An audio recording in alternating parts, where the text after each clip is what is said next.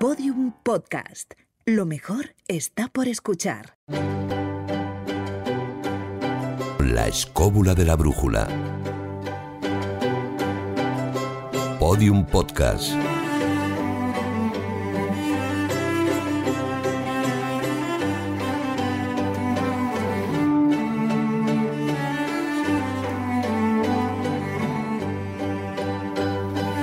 Carlos Canales, hola, ¿cómo estás? ¿Cómo andas?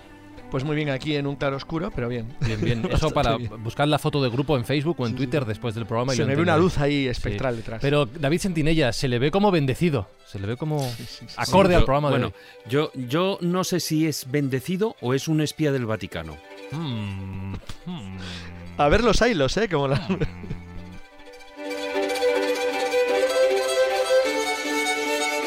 ¿Cómo estás, Marcos Carrasco? ¿Qué tal todo? Bien, bien, aquí en el archivo Vaticano ordenando papelotes. Que Ya, es que vais a esto hartar hoy. ya he hecho un lío. Vais a hartar hoy de papelotes y de rebuscar entre libros. Juan Ignacio Cuesta, en eso tú eres experto, ¿eh? no tienes ningún problema. Uy, madre mía, no veas tú qué lío tengo con todos los libros. Sobre todo con los de Antonio, que tengo aquí un montón Lo de... tenéis vosotros el lío, madre mía, anda, que los demás, los mortales. ¿Verdad, Jorge Guerra, que si ellos hacen lío entre libros, los demás, ¿qué hacemos? Mira, yo soy el único que no tiene libros, ya ¿Pa sabes, qué? yo tengo Claro. el mueble bar detrás. Claro, te, te quitas de problemas. Eso, eso también es espíritu escobulero, ¿verdad? Jesús Callejo no le falta. Eso se llama civilización.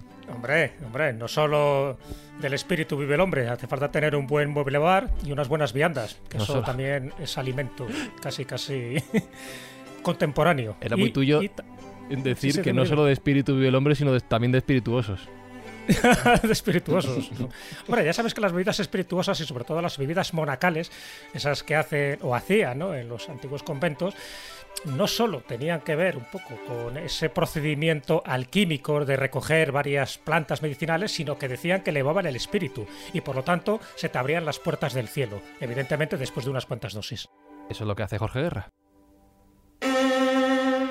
O no, saludos de Fran y Zuzquiza. Arrancamos esta sesión escobulera que va a ir más de lo primero que de lo segundo. O sea, de lo, de lo espiritual que de lo espirituoso. Bueno, yo lo digo. Luego lo que pase a partir de aquí, Dios dirá.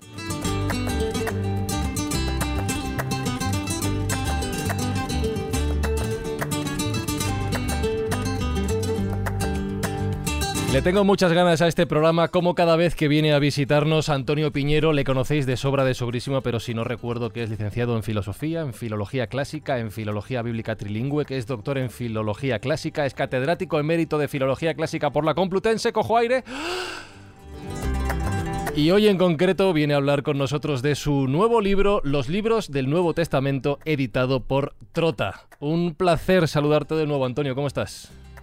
Bueno, ahora mismo estupendamente. Mejor que en otros momentos. Bueno, eso está bien, eso está bien. Y mira, mejor que vas a estar porque tengo que decir que si está aquí Jorge Guerra hoy con nosotros, Jorge solo viene para presentar a los invitados top, a los invitados VIP del programa. O sea que esto es Sí, la verdad, todo un que, halago, ¿eh? que hoy totalmente abrumado con la visita de Antonio Piñero eh, por la eminencia que es y por el libro que ha escrito, una auténtica joya. O sea, esto es una enciclopedia, Antonio, Sí, el libro sí, sí. que has escrito. Y es una enciclopedia porque es larguísimo, que estábamos hablando de ello también, que tiene 1600 páginas, 1700. Casi, casi. No, Y, es- y sabes qué? Me dijo un amigo, dice, yo no pienso leer este libro, sino que lo tengo aquí por si entra un enemigo, lo lanzo y se acabó. Como pesa 1600 gramos, un kilo 600 se lo lanzas al enemigo y queda acá. Es que es, es un me ha creado un poco... esguince en la muñeca, ¿eh? Es que ese Ese libro... libro, ese libro con el que impresionas a alguien cuando vas en el metro, lo sacas así. Quedan todos acojonados, qué estás leyendo? escuchando reggaetón y cosas así, ven eso y mueren. allí Es mismo. que no, no te acabas eso ni en lo que duran los anuncios de Antena 3, Antonio, que ya es decir, o sea, ojo, a, ver, a lo mejor en un viaje en tren a Extremadura, no te digo yo que no te lo acabes. Esto se lo contamos a Israel Espino para cuando vaya a Mérida, Bueno, que se lo lea, ¿no? Un beso, Israel. Pero te digo una cosa, esto, es, este libro tiene un trozo que es de lectura, digamos, seguida, que es la introducción. Y a mí me parece que eso cambia un poco la cabeza, es decir, la mente así para ver el Nuevo Testamento. Pero luego, como es una, una explicación que se parece como a una enciclopedia, tú puedes leer lo que quieras. Claro, un yo- trocito o una explicación o, o Mira, un evangelio de hecho, entero. yo, yo lo quería recomendar como libro de cabecera o incluso como cabecero de cama, ¿sabes? Porque el tamaño tiene, de cama de matrimonio, que, que además es un sacramento y nos viene muy al pelo. O sea, este es el típico libro que yo pondría en una estantería sujetando el resto de los libros. ¿Sabes lo que Ah, te pues me eh? parece bien. Este, este libro, a mí en el edificio que vivo, que vivo en un edificio viejo, esto me sujeta a los cimientos, Antonio, que tiene un lomo que ni Beyoncé. De todas maneras, como estamos asustando a la gente, también conviene que digas que el libro no es muy caro, ¿eh? También las cosas como son, ¿eh? O sea, No, rentable, no, no, precio no, razonable, Carlos. es una inversión. No lo Es es. que, a pensar, estos son mil euros de libro. Así que, que no, que no. Oye, está Carlos, en un precio libro- aceptable.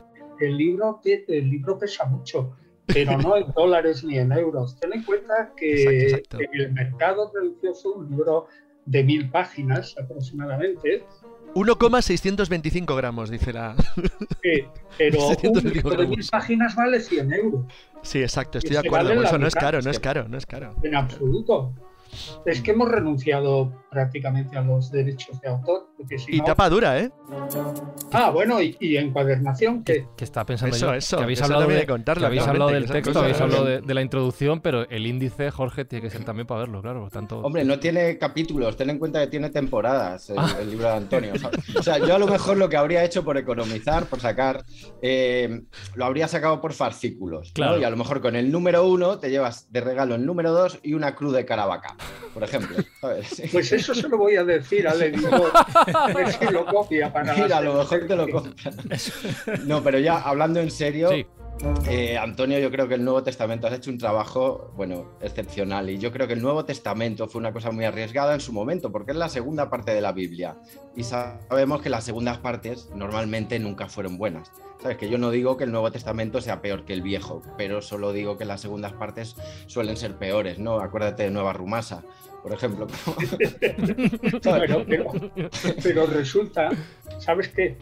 Que los judíos, que son la primera parte, son muy pocos. Y los cristianos, que son la segunda parte y peor, que son muchísimos, cientos o miles de millones. O sea que aunque sea por musculatura, Claro, más guionistas. gana. Ganan, ganan, pero no siempre, ¿eh? Ah, Porque, Y otra cosa, ¿a que no sabes a ver, cuántos millones de libros del Nuevo Testamento, no del Antiguo, ¿eh? El Nuevo Testamento es lo que tú llamas secundario y peor.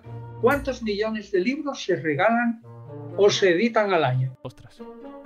ahí me has pillado. 30 millones. ¿Cuánto? 50. Sí, exacto, 30, 30 millones. 30 millones.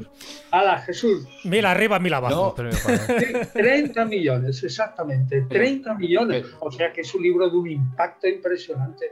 Pero no, no te decía Antonio que fuese peor, te digo normalmente, por ejemplo, mira, había puesto otros ejemplos como en el cine, ¿sabes? Las segundas partes que hicieron de Gris, de Dirty Dancing, Instinto Básico, Easy Dizzy 2, o sea, esas cosas. Tampoco la 1 ¿sabes? era muy buena. Ocho apellidos catalanes, Ya. que qué necesidad había. O luego hay otras películas, ¿sabes? Que, a lo mejor se basan en el Nuevo Testamento, por eso de la, resurrección, perdón, porque hicieron Bambi 2. Hicieron de. ¿qué, qué- qué puede pasar ahí? O Titanic 2. Hay que tener valor para hacer Titanic 2. ¿Sabes? No la he visto, me imagino que va de un submarino, porque ya sabemos.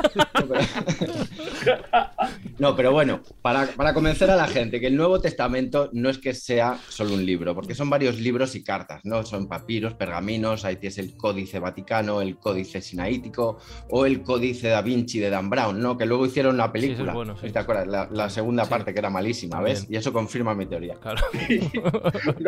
Bueno, Pero bueno, no, el Nuevo Testamento tiene 27 libros, ¿eh? sí. Y manuscritos, manuscritos que tú has nombrado ahí, tres o cuatro, hay de 5 a 6 mil. Échale ahí libros. ¿Sabes cuál es mi libro favorito del Nuevo Testamento? El Apocalipsis, porque me, me recuerda a un after al que yo iba antes.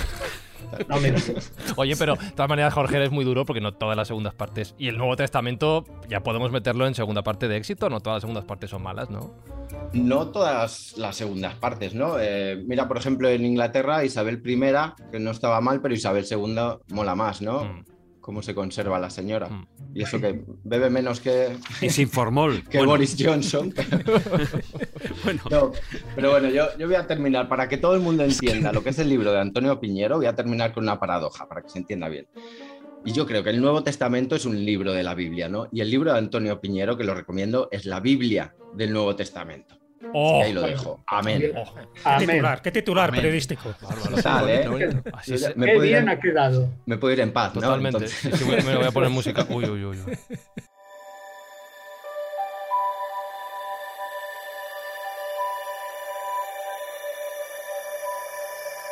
Qué frase, qué, fra- qué frase para cerrar de, de- de Jorge Guerra, me ha encantado. Eh, Antonio, te quiero preguntar por el libro ya, creo que un- no sé si un poquito más en serio, eh, pero bueno, yo tengo la primera duda y estos programas me encantan porque son de abrir tertulia y que ya todos vayáis preguntando y lanzando las cuestiones a Antonio que queráis. Pero yo la primera pregunta que me hago es sobre el reto que tú has afrontado a la hora de escribir estos libros del Nuevo Testamento, ¿no? Que tú lo dices en la introducción, has querido hacer una reconstrucción, una interpretación totalmente histórica, al margen de la parte religiosa. Pero eso, tratándose del Nuevo Testamento, de la segunda parte de la Biblia, como decía Jorge, ostras, eso es muy difícil, Antonio. Bueno, eh, yo no lo sé, lo he enfocado, yo creo que no es difícil. Es que el Nuevo Testamento, lo digo, es, es un libro de teología, pero también es un libro de historia. Y resulta que estamos hablando del Jesús de la historia un montón de veces. El Cristo de la fe con- contraponiéndolo.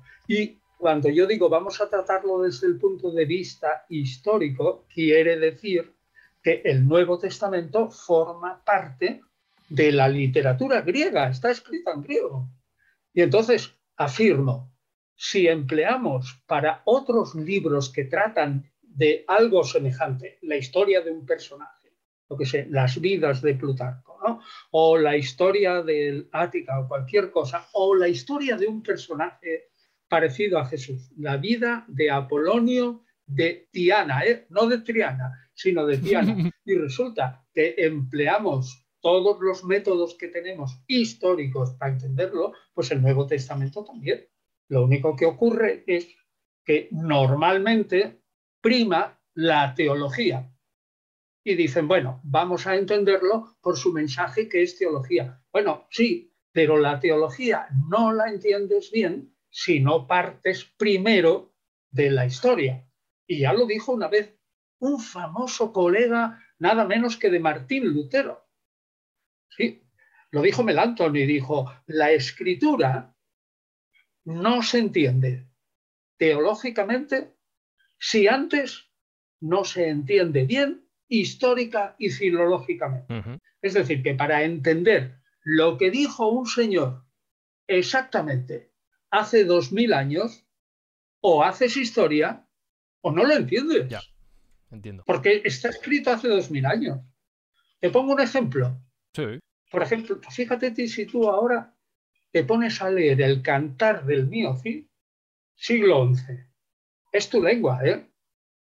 Y no tienes a nadie al lado que te lo explique. No me entero de nada. Pues entenderás muchas Claro. palabras y frases mal. Lo entenderás mal. Y entonces dices, se lo explicas al colega de al lado, dices, el cantar del Miocid dice esto. Y viene un perito y te dice, oye, no tienes ni idea porque esta frase aparentemente lo has confundido con el sentido y es lo otro. Lo mismo pasa con el Nuevo Testamento. Tú alegremente no puedes ir, como hacen muchos curas, ¿eh? en serio, lo hacen alegremente. Van allí a, a la iglesia, lanzan un sermón improvisado y cogen un texto del Nuevo Testamento y lo aplican al siglo XXI. Y yo que estoy allí, algunas veces, yo voy poco, ¿no? Pero si alguna vez voy, se me ponen las orejas grandes y los ojos O grandes. sea, no, levantarás digo, la mano, Antonio, y dirás. "Oye, Sí, y le y digo, corriges al este- cura. este- este no- Usted sabe lo que está diciendo. no entiende lo que dice, porque es que está traspasando una cosa que es de hace dos mil años, lo está traspasando al siglo XXI. Sinceramente, eso es histórico. Eh, Tengo, tengo a mis compañeros ya queriendo lanzarte preguntas, Antonio. A ver, David. A ver, venga. Sí, eh, Oh. bueno, a ver, eh, de tus libros yo creo que este eh, también hubo el de Jesús y sus mujeres, que también eh, llevó Y, polémica, las- pero y las y mujeres. las mujeres y las no, mujeres y sus no. mujeres. Mira, ves, ahí es donde estamos con el tema de las traducciones, precisamente, el problema de las traducciones, ¿no? Y posiblemente por eso hay tantas traducciones em, de- del Nuevo Testamento. Pero fíjate, si eh, ese libro fue polémico, igual que, bueno, eh, uno de los programas que hicimos, que era El otro Jesús, este libro mm, ya está levantando bastantes ampollas, porque tú mm, separas muy claramente lo que es, y, al hilo de lo que estabas diciendo, ¿no? Esa parte del presentismo que ya no es una cuestión política, sino que también se viene aplicando en, muchos púlpitos eh, de iglesias. El problema está en que tú separas eh, Jesús de Nazaret muy claramente, ese Jesús histórico, del Jesús de la Iglesia, de Jesucristo. Y ese es, yo creo, el, un, uno de los pilares o el pilar principal que tú destacas en, esta obra, en esta magna obra, ¿no es así? totalmente cierto, no tienes razón, pero yo creo que está muy bien. Vamos a ver, ¿a ti te parece que tú puedes construir una teología? Vamos a suponer que tú eres un creyente ¿eh? y construyes una teología dejando absolutamente aparte la historia. ¿Qué te diría yo si te estoy viendo? Dice, este, este está haciendo literatura fantástica. Creencia. hacer literatura fantástica. Si haces puramente teología y te olvidas de la historia, ojo, eso es lo que le pasa a muchos protestantes, que dicen, mira, a mí la historia me importa un comina. Y a mí lo que me importa es el Cristo este de la fe, que es el que llena mi vida y todas esas cosas. Y yo le digo, bueno, pues estás haciendo realmente una cosa que no debes hacer. Es como si un chamán ahora mismo olvidara incluso todo lo que han dicho. ¿eh? Fíjate, un chamán a lo largo de toda la historia del chamanismo, que es de mucha experiencia, o un médico olvidara toda la historia y resulta que él se cree con la potestad de olvidar la historia y entenderlo así, como te dé la gana. No puede ser. No puede ser. O sea que esa distinción que tú afirmas entre Jesús de la historia y Cristo de la fe es absolutamente necesaria, incluso para el creyente, si no quiere, si no quiere poner un fundamento falso a su fe. Ahora bien, si dice, pues a mí no me importa. Fíjate que Estoy de acuerdo a medias, te voy a decir por qué, te voy a dar mi, explicación, porque creo que lo que plantea David es muy interesante, porque yo creo que se basa básicamente en lo que se ve claramente que es tu obra, lo que has hecho tú y tus colaboradores, y es que habéis hecho una, una estructura de libro y un concepto claramente académico, universitario, es decir, de investigación, de ciencia, no de fe ni de creencia.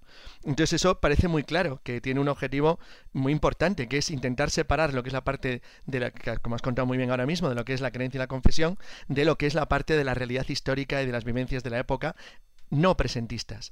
Pero es que, claro, el problema es que es tan difícil cuando toca la religión que inevitablemente genera un conflicto. Es decir, por ejemplo, si alguien lo ve, cualquiera persona que lo vea desde la fe y la creencia, tu libro le puede incluso, fíjate, llegar a molestar. En tanto que si lo ve desde el punto de vista de la objetividad y el interés histórico, podría, ser, por ejemplo, a mi caso, le puede parecer un libro apasionante y muy interesante. Lo digo porque tú imagínate que lo que acabas de comentar lo aplicas al Islam que es una religión total, que cubre no solamente la creencia y la fe, sino la vida diaria de las personas. Pues te buscas un lío del copón, porque realmente es imposible separarlo. Pues tienes razón.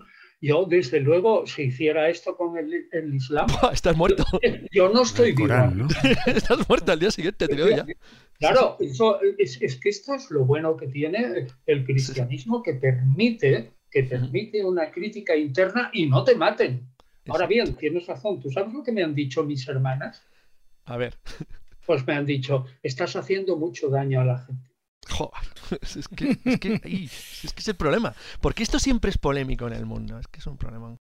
Bueno, pero yo no lo pretendo. Ya, ya, ya lo sé. Un historiador, mira, fíjate, mm. Carlos, si tú te encuentras un historiador mm. que pretende convencerte con todos los argumentos así que pueda para llevarle, para llevarte a ti a su terreno, ese no es un historiador de verdad. Ese será un apologista, un apologista. es un propagandista, es otra cosa. Un propagandista, pero si es un historiador de verdad, de verdad, no intentará hacerte daño, sino dirá, a mí me parece que la ciencia histórica dice esto por el primer argumento, por este segundo, por este tercero y por el cuarto. Pero hay otros que dicen que es de otra manera por un primer argumento, por el segundo y por el tercero. Y entonces tú escoges lo que quieres de verdad que este libro hace esto. O sea, yo no, no, no pienso, sí, bueno, sí lo pienso, pero eh, le pido a la gente que no interprete que este libro va en contra. En contra de su fe, claro, está claro. En A ver, absoluto. tengo más manos levantadas, Es que Antonio. si no, y yo no sería un historiador. te- tengo que ir gestionando manos, Jesús. Sí, no, primero darte la enhorabuena, Antonio, pasada, sí. porque la verdad que es un libro, bueno, no solo una investigación de tomo y lomo, y nunca mejor dicho, eh, darte la enhorabuena a ti, a los 25 colaboradores, ¿no? que me consta que también han colaborado y han trabajado contigo, sino por esa valentía y sobre todo por esa perspectiva que tú le das a este libro. Es una perspectiva científica, una perspectiva histórica, es evidente, también filológica y, cómo no, a confesional. Además tú lo intentas remarcar, es a confesional, es laica, cuidado, que no está escrito desde la fe, no está escrito desde la creencia. Y, y hay yo creo que dos pilares sobre los que pivota francamente este libro, ¿no? Esta nueva revisión del Nuevo Testamento, que es lo que posiblemente pueda incomodar, pues en fin, a, más de un dogmático. Por una parte, que cambias el orden, es decir, has deconstruido el Nuevo Testamento, le has cambiado el orden, y además un orden desde un punto de vista más científico, más cronológico y más histórico, con lo cual chapó para ti porque hasta ahora ningún Nuevo Testamento tiene el orden que vosotros le habéis dado. Y por otra parte, estás remarcando lo que algo ya se sabía o se intuía, pero que tú lo demuestras de una forma fehaciente, y es la importancia de Pablo de Tarso en ese nuevo cristianismo, en el cristianismo paulino, a diferencia de ese otro cristianismo ¿no? de, de Pedro o de Santiago, que quedaron totalmente relegados y que fueron asumidos directamente por este personaje que en el fondo es el que le da carta de naturaleza al cristianismo que conocemos, es decir, al cristianismo que surge a partir del siglo IV. Yo creo que esos son los dos pivotes fundamentales, posiblemente las dos grandes aportaciones que estáis haciendo en este libro y donde es verdad que le das un vuelco a, las, a muchas de las cosas que se pensaban, incluido, por ejemplo, a los Hechos de los Apóstoles, donde dices claramente que no lo escribe Lucas, sino que lo escriben otras personas, ¿no? o incluso también de la- del Apocalipsis, de la Revelación, donde ese San Juan del Apocalipsis no tiene nada que ver con el San Juan evangelista. Este tipo de cosas a mí me parece muy valientes decirlas a día de hoy. Eh, por supuesto, eh, las críticas te van a llegar, y me imagino que por los sectores más reaccionarios y más vaticanistas, pero hacía falta un libro de estas características.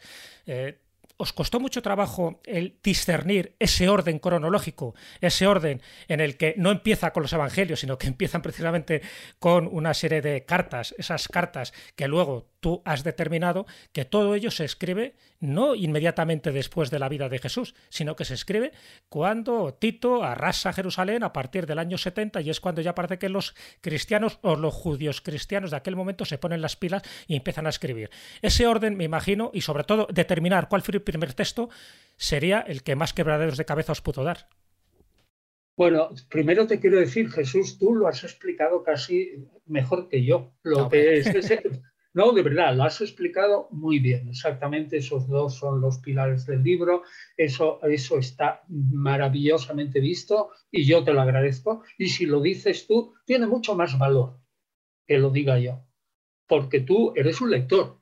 Y entonces, si has caído en la cuenta, dice, pues este señor es un buen lector, ha caído en la cuenta, y no aquí este autor que me está intentando meter lo que él ha escrito. Así que gracias Jesús, porque es muy exacto lo que has dicho. Pues verá, efectivamente ese orden, ese orden es muy novedoso, empezamos por eso. Pero yo creo que ya lo han visto, es decir, no lo ha hecho nadie, pero ya se había visto. De facto, de hecho, en el libro que yo publiqué en el 2006, Guía para entender el Nuevo Testamento, aunque no lo sigo, ya propongo ese orden. No me hicieron mucho caso, pero ya lo propuse. Y entonces eso quedó en el olvido. Pero yo tuve la suerte que sobre todo los dos colaboradores que trabajan conmigo en la parte ideológica, de los cinco, tres, digamos, trabajamos en lo ideológico que son José Monserrat y Gonzalo Fontana y yo, y Carmen Padilla y Gonzalo del Cerro han ayudado muchísimo y han hecho parte de traducción y sobre todo de revisión. Pues bien, yo tuve la suerte que esas dos personas, José Monserrat y Gonzalo Fontana, estuvieron totalmente de acuerdo en que había que cambiar el orden. Entonces, una vez aceptado eso, Jesús, ¿eh? Jesús Callejo, Callejo, no quiero decir Callejo, pero no. Creo que va a ser no, necesario, sí, utilizar. Tú, Jesús, una vez aceptado eso, desde el 2006 no hubo ningún problema. Sí surgieron voces que dicen, a esto no se le puede llamar el Nuevo Testamento. Y yo dije, muy bien, pues no, no le llamamos el Nuevo Testamento, sino los libros del Nuevo Testamento, con lo cual, pues ya no nos pueden criticar. Y luego, otra cosa, reacciones de los vaticanistas. Pues yo las e, e, estoy deseando que las haya. El libro tiene mil argumentos. Mil, es decir, que, no dice una cosa sin dar alguna razón de por qué se dice. Yo estoy deseando, de verdad, que me digan, bueno, pues mira, esto está mal por esta y por esta y por esta razón. Pero ¿sabéis lo que me temo? Pues lo que me temo es que va a ocurrir que cuando no hay razones, porque estas son razones, digamos, pragmáticas y de historia básica, cuando no hay razones, sino que se parte desde la fe, muchos se sentirán impotentes para rebatir y entonces me temo que dirán, ignorémoslo, lancemos una manta de silencio, tapémoslo con el silencio. Y eso es lo que hay. Lo que yo más temo es el silencio en torno al libro. Pues aquí estamos haciendo lo contrario. Le estamos dando pábulo y le estamos dando altavoz. O sea que no les está funcionando bien la estrategia del silencio. Decía que, estoy seguro de que muchos oyentes estarán preguntando. Antonio, perdona, que se estarán preguntando qué es lo que dices y quiero que avancemos hacia allá, porque si no al final hablamos del libro en genérico y quiero que avancemos hacia lo que cuentas en el libro en concreto, pero antes, Marcos, también te quería hacer una pregunta, que si no al final se nos van las dos horas en un ratito. no, no, no, que eh, bueno, que me encanta porque he leído en alguna parte que bueno, era necesario después de revisiones y revisiones a lo largo de toda la historia, después de dos mil años que se escribiera esto. Fíjate una cosa que llegas a mencionar, Antonio, que es que, fíjate, bueno, pues toda la comunidad eh, cristiana, recién fallecido Jesucristo, etcétera, etcétera, claro, como tenían la, la, idea de que el Mesías iba a regresar en nada, o sea, la, la segunda venida del Mesías iba a venir la en...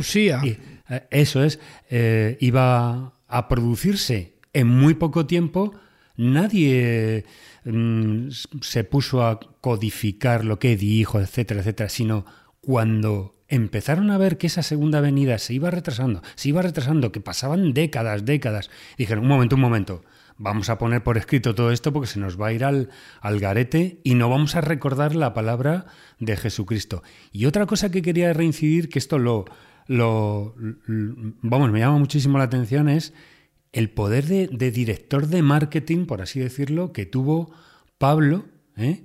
como transmisor del mensaje de Jesucristo, de eh, Jesús de Nazaret, que también tú lo, diferencias entre Jesús de Nazaret y Jesucristo, que lo acabamos de decir ahora, ¿eh? y que, claro, obviamente, pues mm, si, si, todo esto se va en el tiempo, mm, ese mensaje se va decantando, se va decantando, es necesario que Pablo tuvo que tener una recapitulación interior para para reconvertir ese mensaje y hacernoslo llegar a nosotros, que eso me parece realmente... Eh, pues eso, lo que yo te digo, una labor como de, director de marketing, así como lo hubiéramos llamado hoy en día, para poder propagar, y esto lo, aparece en las cartas de los tesalonicenses, en la, tanto en el 1 como en el 2, y aparece ese mensaje, esa preocupación por convertir ese mensaje. ¿No te parece que Pablo fue así un, bueno, eh, o sea, el artífice principal de todo esto? Sí que me parece, sí que me parece, Marcos, tienes también toda la razón. Yo en el libro de Pablo hace tiempo, en el 2017 o 18, incluí un capítulo que responde a eso que tú dices. ¿Y sabes cómo se llamaba el capítulo? y recojo la idea. Se llamaba El clamoroso éxito de Pablo de Tarso. Es decir, el hombre estuvo en el momento adecuado y expresándose en términos económicos, como tú lo has hecho, de marketing, vendía una acción. La acción por la cual, si tú la comprabas, lograbas un billete para el más allá seguro. Pues bien, tuvo la vista, ¿eh? tuvo la vista de eh, captar adeptos en aquellos que estaban dispuestos a comprar esa acción de la salvación futura a cualquier precio. Y lo logró. O sea que para mí es uno de los grandes directores de marketing de la historia. Y una cosa así, Marcos, hemos estado hablando muchísimo de que esto es un producto histórico, universitario. ¿No creéis que alguien se puede aterrorizar y decir, esto es un producto solo para selectos o algo así, para gente de la universidad? Yo quisiera recalcar que efectivamente eh, muchos años de investigación solo te lo proporciona la universidad que te paga para dar clases y para investigar. Pero aquí, en este libro, lo que hemos intentado de verdad es hacer ese puente universidad-pueblo. Es decir, está escrito muy claro, muy claro. Sin tecnicismos y para que la gente lo entienda. Dejadme que os diga una cosita, Antonio. Tú sabes que en Google, cuando tú buscas el título de un libro, te viene una vista previa, que suele ser un 10% del libro. Claro, en tu caso, como el libro son 1600 páginas, escobuleros, tenéis una vista previa de 160 páginas que es maravillosa, gratuita, para daros cuenta de lo que está diciendo Antonio, que es verdad, que es porque gran parte de la introducción está, está está disponible. Yo creo, Jesús, que eso es uno de los grandes méritos, ¿no? Que todo el mundo pueda acercarse a Además que se lee muy bien. Es decir, que nadie se asuste. Es verdad que en un principio tú ves este tocho y dices, bueno, parece que, que es un exorcismo, ¿no? Al propio libro, como diciendo, a ver si me va a convertir. Y efectivamente, cuando empiezas a leerlo, es muy ameno. Ahí está claro, ¿no? Donde se nota la sapiencia y la experiencia de Antonio y del resto de colaboradores, donde lo cuenta muy, de forma muy amena, muy accesible, a pesar de, en fin, de ciertos tecnicismos que son obligatorios porque hay que ir a las fuentes. Pero bueno, un poco siguiendo la línea de Pablo, ¿no? Un poco de lo que comentaba Marcos y lo que estabas diciendo tú, Antonio, sí me gustaría resaltar que y además tú lo cuentas en esa introducción, es que de los 27 libros que tiene el Nuevo Testamento, 14 son de San Pablo. O sea que yo creo que la influencia paulina es más que evidente, ¿no? y, si no son suyos, son de sus discípulos. Pero Jesús, ¿cómo es posible que siendo una cosa evidente no se haya puesto de relieve? Es que yo no lo he leído en, otros señores que hayan hecho un análisis de números sencillos. Oiga, son cuatro evangelios, sí, cuatro, que son los cuatro puntos cardinales, pero es que luego de las 21 cartas que hay, son 14 atribuidas a Pablo. Y las otras siete cartas, fíjate qué número, ¿no? Cuatro más 14, que son siete más siete, y las otras siete cartas son para todos los demás apóstoles. Y el Apocalipsis tiene siete cartas.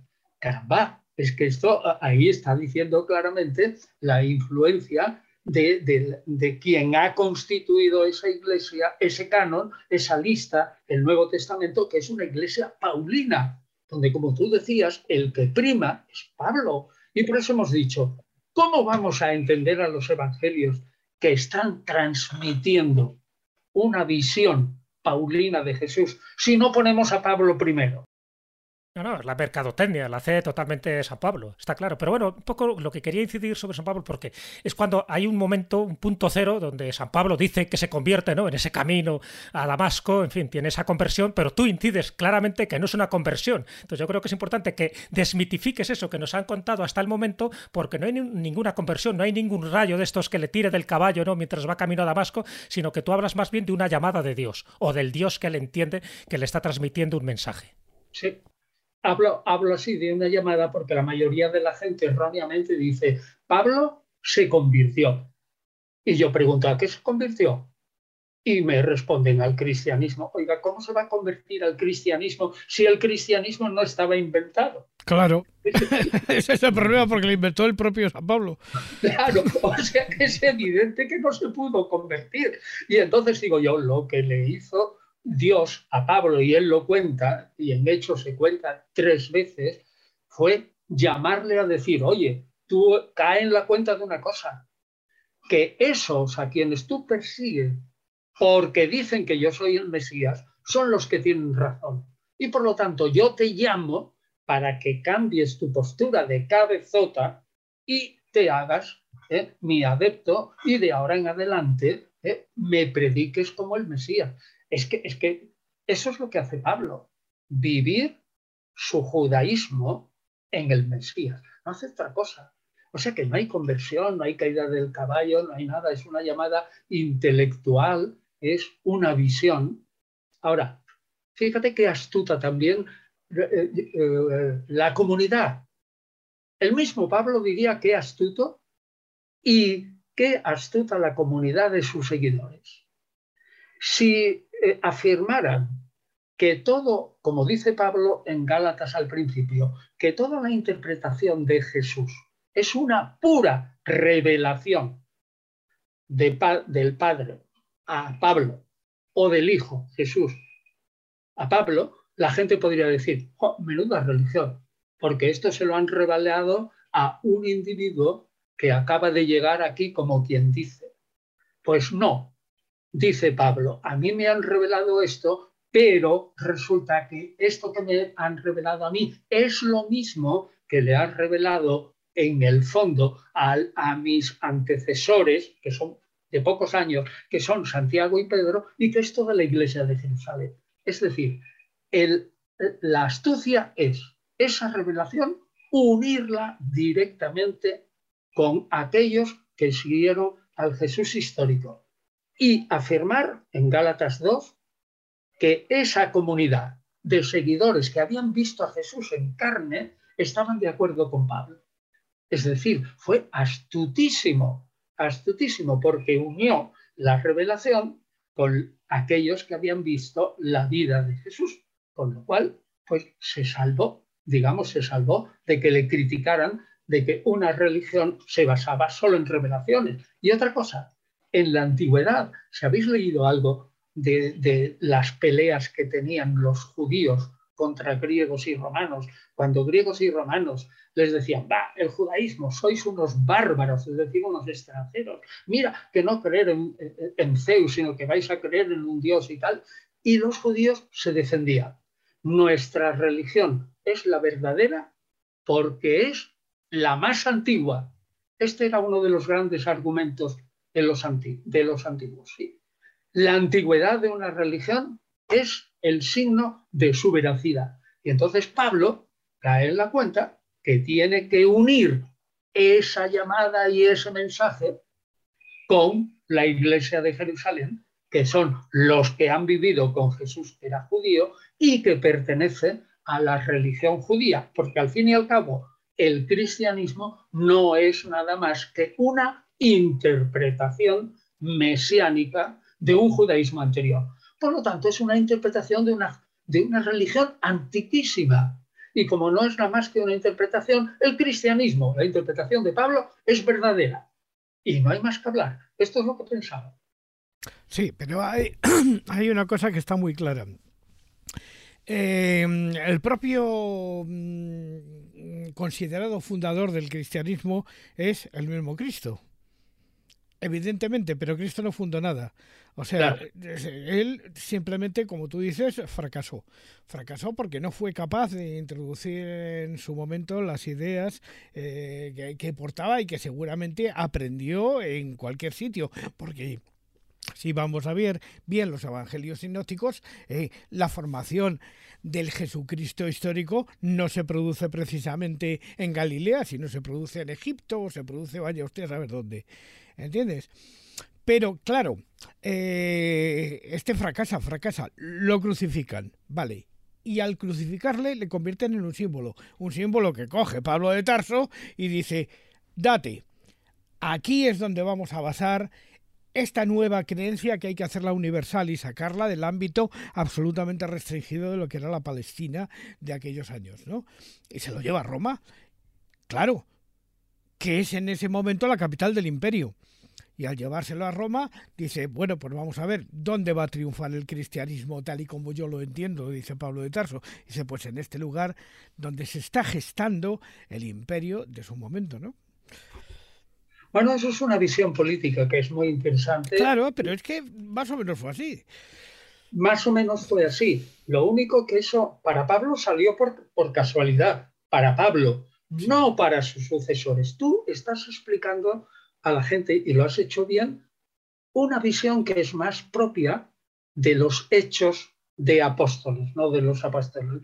Pero en fin, los hechos de apóstoles que está escrito no por Lucas, como dijo antes Jesús Callejo, sino por eh, un discípulo de Lucas, lo cual explica un montón de problemas. Pues bien, esa visión que tú dices es la visión de los seguidores de Pablo, que son los verdaderos creadores del cristianismo, porque Pablo, como hemos dicho en la reunión de hoy al principio, pensaba que el fin del mundo llegaba dentro de diez minutos. Claro.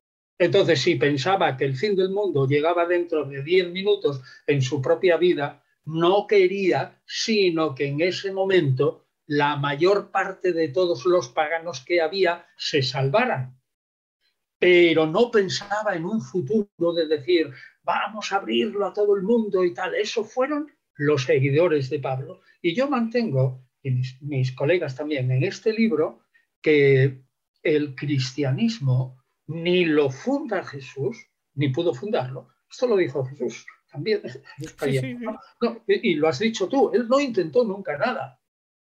Jesús fracasó y vivía su judaísmo de una manera que él entendió, de eso se podría hablar.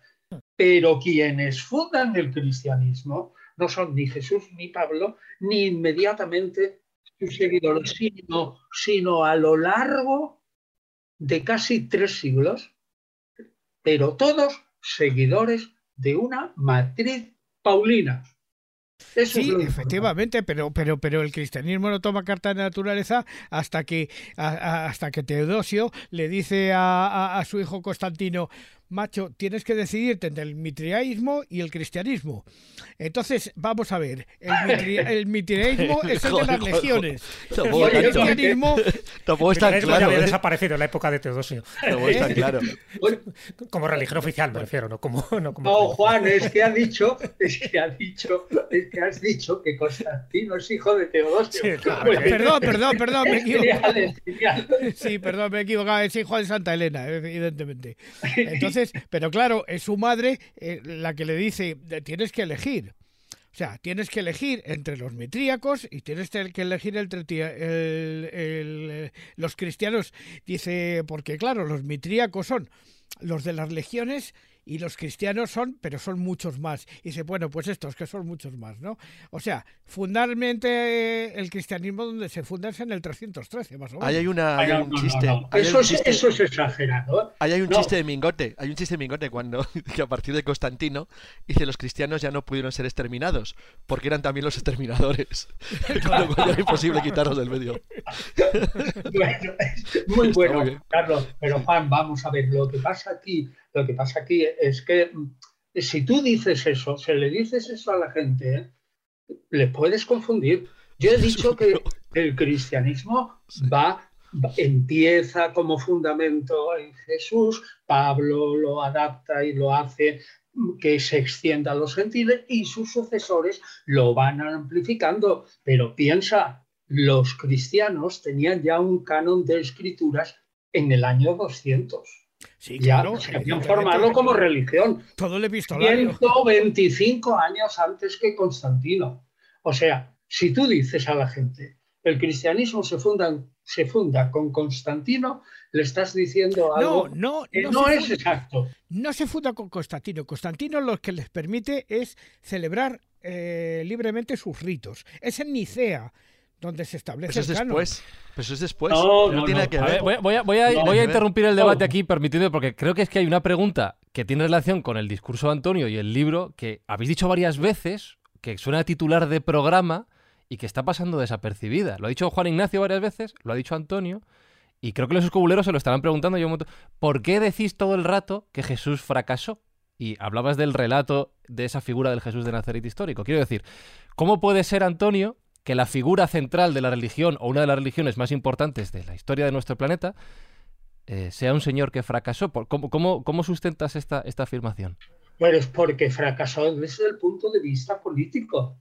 Es decir, Jesús era un rabino y al mismo tiempo era un carpintero, pero un rabino que era un maestro de la ley. Y este señor estaba convencido, Jesús, de que el reino de Dios también vendría en su vida y predicó la venida de un reino en donde no cabían ni Tiberio, ni Poncio Pilato, ni, Anás, ni Caifás, y lo mataron. Es decir, en su vida, en su vida, fracasó totalmente porque él proclamó la venida de un reino que nunca llegó y encima lo liquidaron. Lo único que pasa es que hay que distinguir entre una parte del mensaje de Jesús que es el que toma Pablo y que lo expande. Por eso es por lo que hemos dicho que Jesús nunca fundó ninguna religión, sino él eh, vivió su judaísmo de una manera muy intensa, pero como persona, afirmo, como persona, fracasó totalmente.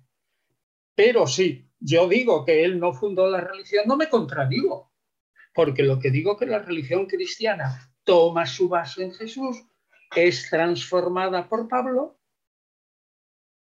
luego vienen los sucesores de Pablo y lentamente a lo largo de decenios e incluso siglos se va formando el cristianismo.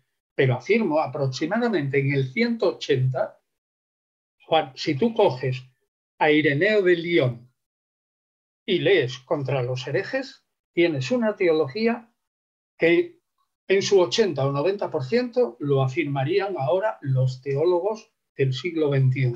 Es decir, hacia el 180 estaba constitucionalmente, ya ideológica, teológicamente. ya sabemos, incluso el obispo Cirilo, y el obispo Cirilo ya tiene una forma de cristianismo, aunque no fuera muy desarrollada, muchísimo antes de la aparición de, Constantino.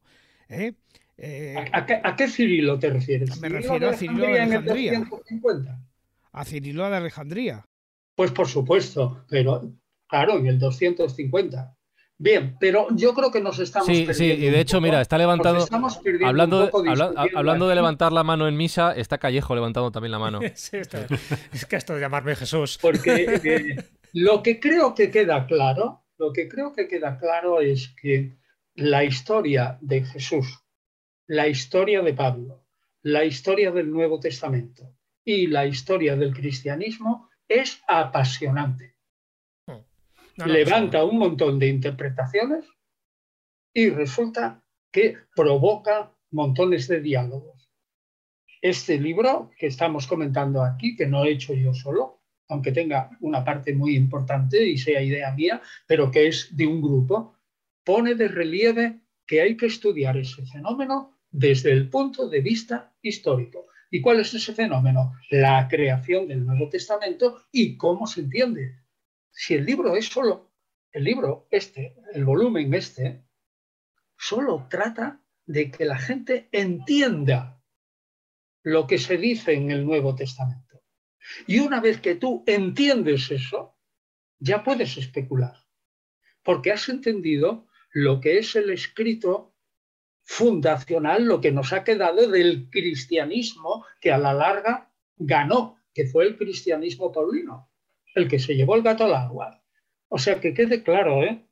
este libro no pretende nada más que hacer entender. Y si se entiende bien lo que dice el Nuevo Testamento, luego puedes construir. Pero si no lo entiendes bien, dirás un montón de disparates. Dicho queda. No, no, totalmente de acuerdo. Hace falta también que en los seminarios, en fin, los nuevos curas y sacerdotes entiendan bien este mensaje, porque los púlpitos creo que siguen dando ese, ese Nuevo Testamento fijado en ese concilio de Nicea y fijado a partir del siglo IV. Por eso era importante hacer un libro de estas características, el basarte en las fuentes, tú lo acabas de decir, todos esos textos del Nuevo Testamento están escritos en griego, en ese griego koiné, en ese griego más popular, y, y cuando se habla de fuentes, que está claro que las habéis utilizado todas, siempre hay una que se ha hablado un poco de forma casi popular como el quinto evangelio, que era la fuente Q. Esa fuente Q, que bueno, tú lo comentas también en esa introducción, antes de empezar a escribirse los evangelios como tal y, antes de, escribirse las cartas como tal, sí que van pululando y van eh, utilizándose como ciertos adagios, ciertos dichos que comentó Jesús en su vida y que se van escribiendo mientras están esperando la parusía, esa parusía, esa segunda venida que nunca llega, ¿no? Y ese, esa fuente Q, ese manuscrito Q, ese, quinto evangelio, como algunas veces lo han denominado, serían, pues eso, una especie de sentencias que fue diciendo Jesús y que fueron recogidas. Eso sí sirvió, por ejemplo, para que ese primer evangelio, desde un punto de vista cronológico, que sería el de Marcos, no el de Mateo, eh, sirvieron esas sentencias, igual que otro tipo de escritos por ahí diseminados, para ir conformando ese corpus, ese corpus evangélico. Sin duda alguna sirvieron, pero ¿sabes el problema? Que la mayoría de los científicos dicen que Marcos no conoció la fuente Q. Tiene, eh, tiene sentencias muy parecidas en algunos casos y algunos dicen, bueno, conoció otra edición. Esa es la primera dificultad. Y la segunda dificultad, que la fuente Q es un manuscrito hipotético, que no tenemos ninguna copia, sino que simplemente deducimos que hubo, tuvo que existir porque Mateo y Lucas, los evangelistas que escriben después de Marcos, que hacen una edición de Marcos. Fíjate qué interesante esta perspectiva. ¿eh? Marcos no es un libro sagrado, sino que lo toma Mateo en un 80%, le añade un montón de cosas y hace una nueva edición de Marcos. Y viene luego Lucas, que probablemente conoce a Mateo, y utilizando, no sabemos si a Mateo, pero a Marcos y ese hipotético manuscrito hace otra nueva edición. Bien, lo que quiero decir, lo que la gente, incluso la ciencia, llama el quinto evangelio, es un texto que, del que no tenemos ningún manuscrito. Pero yo, yo mismo personalmente me jugaría el cuello que existió. A mí me parece imposible que Marcos, ¿eh? Lo dejamos así a un lado, ¿no? pero que es la fuente de Mateo y de Lucas, la fuente principal. O sea, el orden es, existe primero Marcos y Mateo y Lucas hacen una edición de Marcos. Pues bien, pero tienen unos añadidos, Mateo y Lucas, que no están en Marcos. Y sin embargo, son aproximadamente 200 versículos. ¿eh? Y sin embargo, coinciden en algunos casos casi al pie de la letra. Es imposible que esa coincidencia se deba a lo que decía la gente, es decir, a la tradición oral. Están copiando Mateo y Lucas, además de Marcos, están copiando de un manuscrito. A lo mejor cada uno una edición, porque hay pequeñas variantes, pero están copiando de un manuscrito. Entonces ese manuscrito, fíjate, si tuviéramos la suerte que en el siglo XXI o XXII o cuando sea, si llega la humanidad, si se descubriera una copia de ese manuscrito y completo, sería la gran revolución. Porque a lo mejor tenemos que cambiar algunas cosas. Y eso podría ser. Nadie pensaba en 1945 que se iban a descubrir los manuscritos de la Jamalí. Y nadie pensaba en 1947 que se iban a descubrir los manuscritos del Mar Muerto. Si se descubriera ese quinto evangelio, sería maravilloso. Pero por ahora nos contentamos en que este volumen, los libros del Nuevo Testamento, supone que esa fuente Q existió y que, pero esto ya es doctrina común desde hace 100 años, ¿no? Que eh, tanto Mateo como Lucas lo utilizaron. Ahora bien, ¿por qué escribieron eso? Y lo escribieron en griego. Pues porque cayeron en la cuenta que no solamente había fracasado Jesús, sino que ellos mismos, los judío-cristianos o judeo-cristianos, también estaban fracasando con los judíos. Es decir, los judíos, la mayoría, no creían que Jesús fuera el Mesías.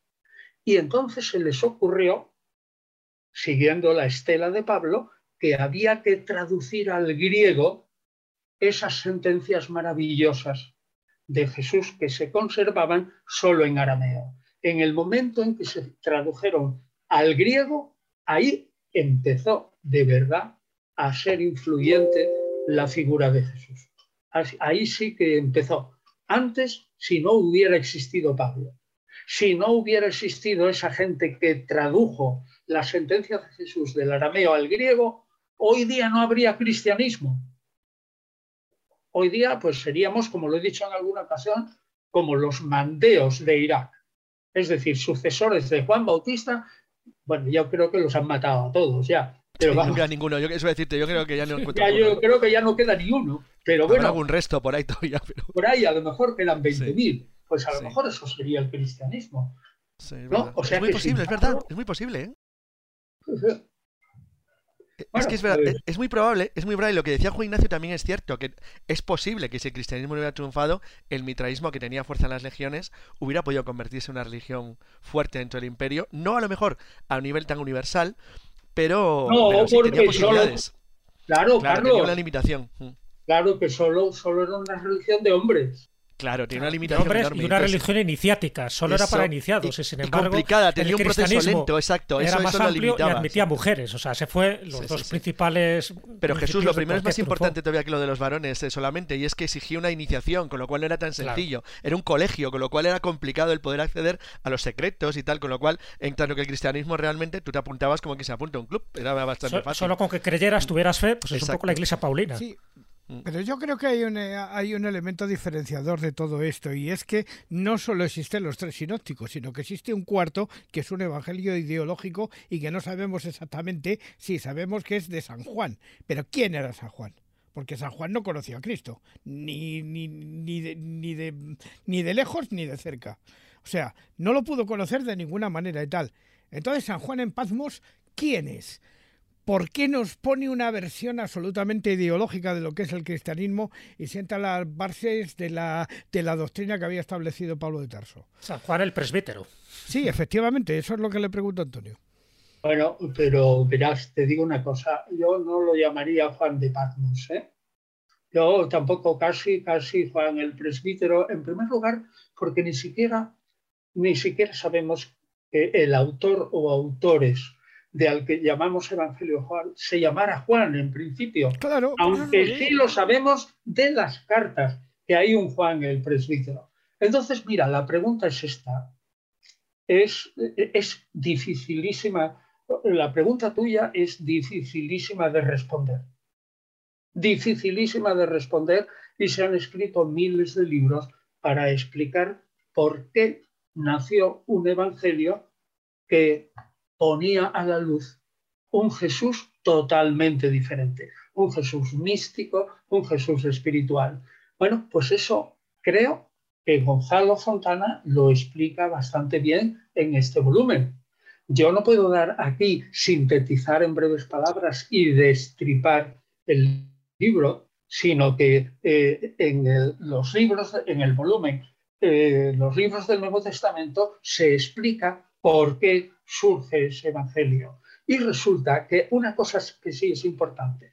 Fíjate, has dado en el clavo al preguntar que por qué existe un evangelio tan absolutamente distinto.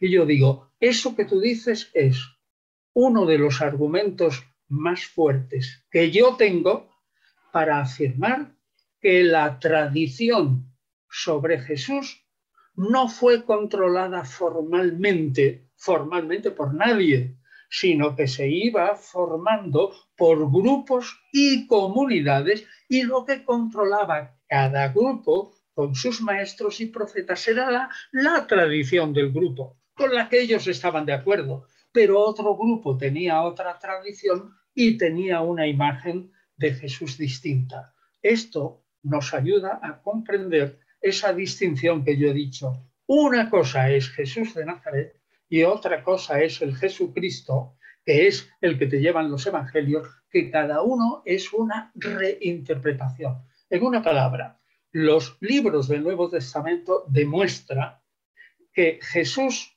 intenta, llamémosle así, reformar el judaísmo. Es un maestro de la ley en algún aspecto procura que el judaísmo sea más profundo y que se prepare para el reino de Dios y fracasa.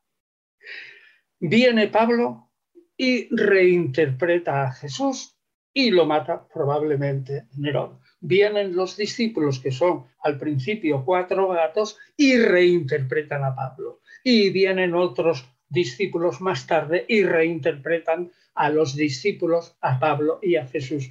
Y así se va formando lentamente el cristianismo. Eso explica por, que es así porque cada grupo tenía una interpretación de Jesús a partir solo de unos cuantos conceptos básicos, que serían 25 puntos o algo así, más la idea básica de Pablo, que era cómo interpretar la muerte y resurrección de Jesús. Y a partir de ahí parece que cada grupo fue formando su Jesús distinto. Ahora, yo te pido por favor que no, no me hagas explicar aquí destripando la labor de Gonzalo Fontana, porque vamos, me daría un nombre, y aparte, aquí creo que deberíamos leer lo que dice Gonzalo Fontana, es buenísimo. No vamos a, no vamos a pedir a nadie, Antonio, que resuma un libro de 1600 páginas y cualquiera de sus partes en un ratito de radio. Voy a poner un poco, un poco de música para respirar, porque tengo varias manos levantadas y esto lo tengo que ordenar de alguna manera.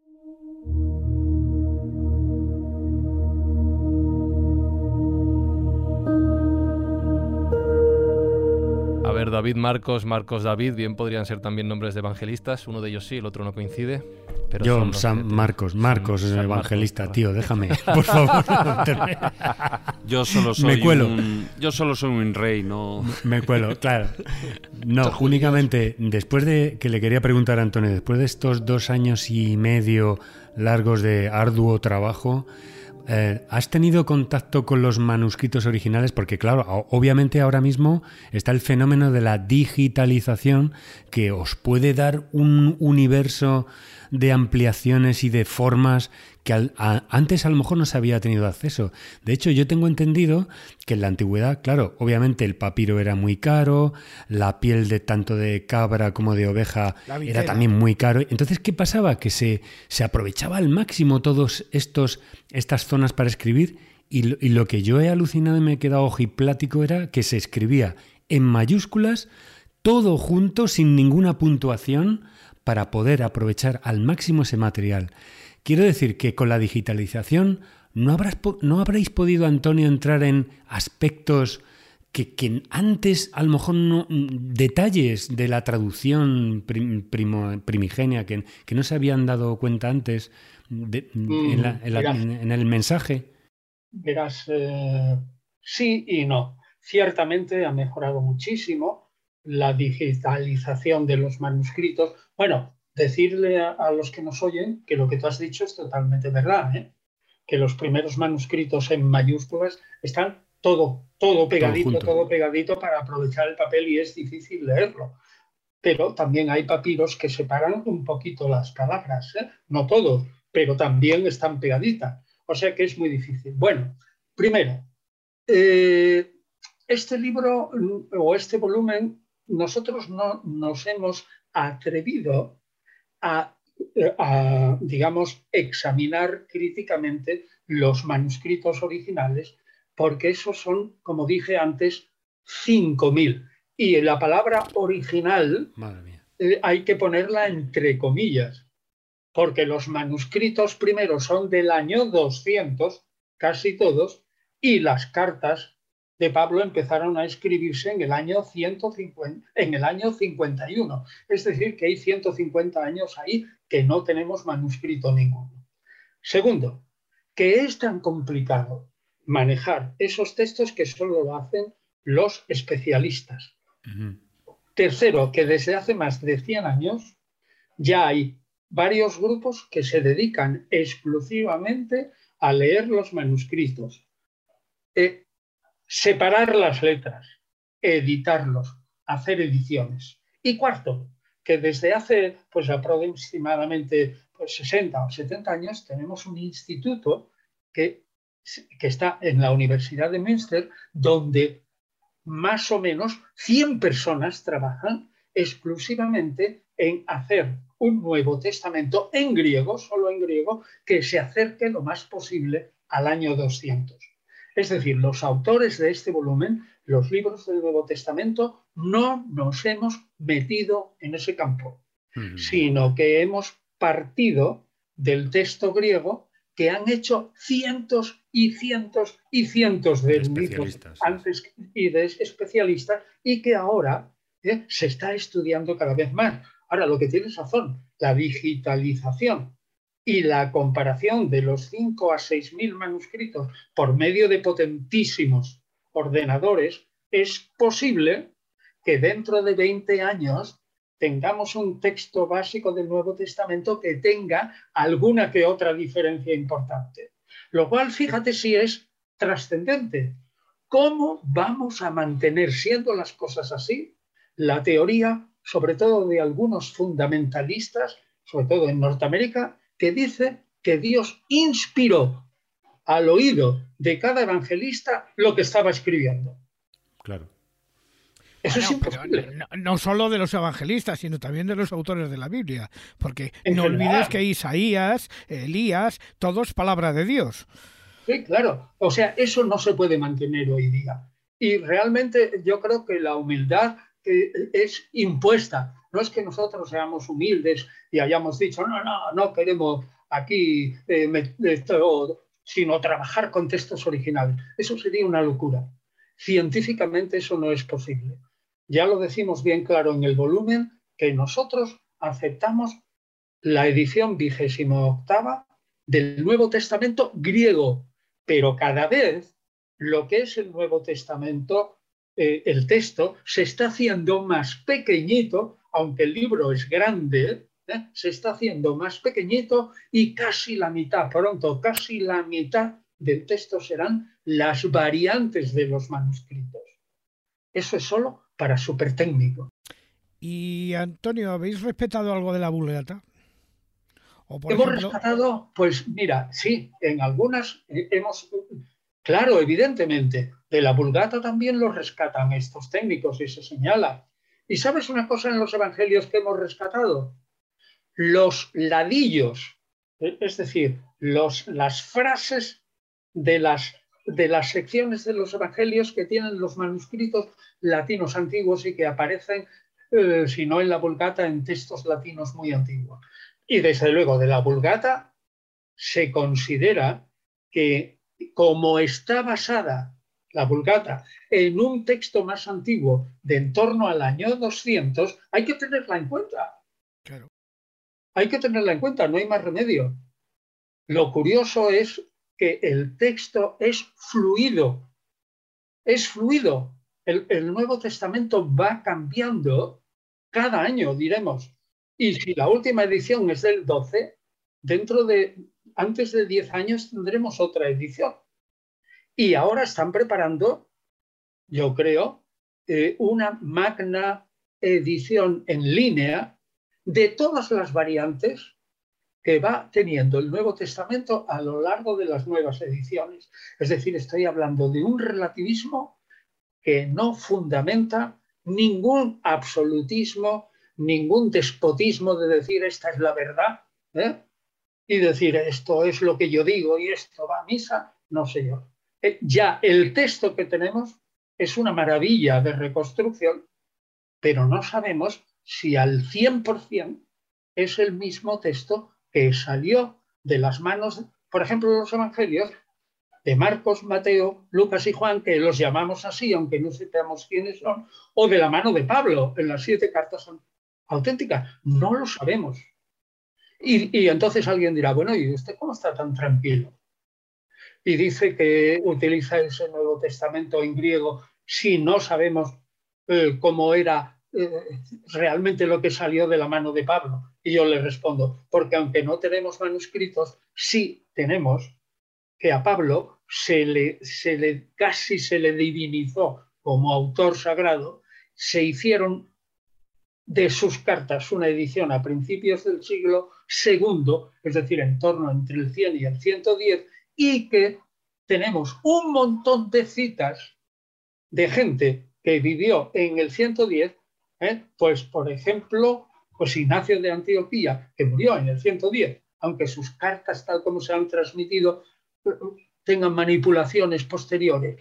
Pero tenemos un montón de citas y resulta que esas citas, tanto de Evangelios como de Pablo, son muy parecidas a lo que estos fenómenos científicos, con sus ordenatas potentísimos, han reconstruido como el texto griego del Nuevo Testamento del año 200, que se parece en un 99% a lo que salió de la mano de Pablo y los evangelios. Me parece alucinante. O sea que digo las dos. Me parece alucinante. ese, proceso de investigación me parece alucinante y me parece también alucinante que un libro tan antiguo, una colección de libros tan antigua, siga estando tan, tan viva. Tengo una meta pregunta para David Sentinella. ¿Conseguirás hacer tu pregunta? Pues no lo sé, porque bueno, de todas maneras. Em, Eh, Antonio ya ha ido respondiendo a algunas de las cosas y tampoco eh, quiero, eh, se ha ido saltando de un tema a otro y tampoco quiero volver muy atrás, ¿no?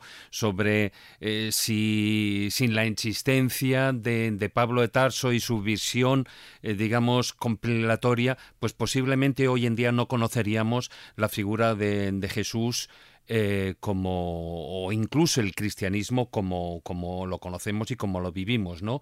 Eh, sobre todo en Occidente.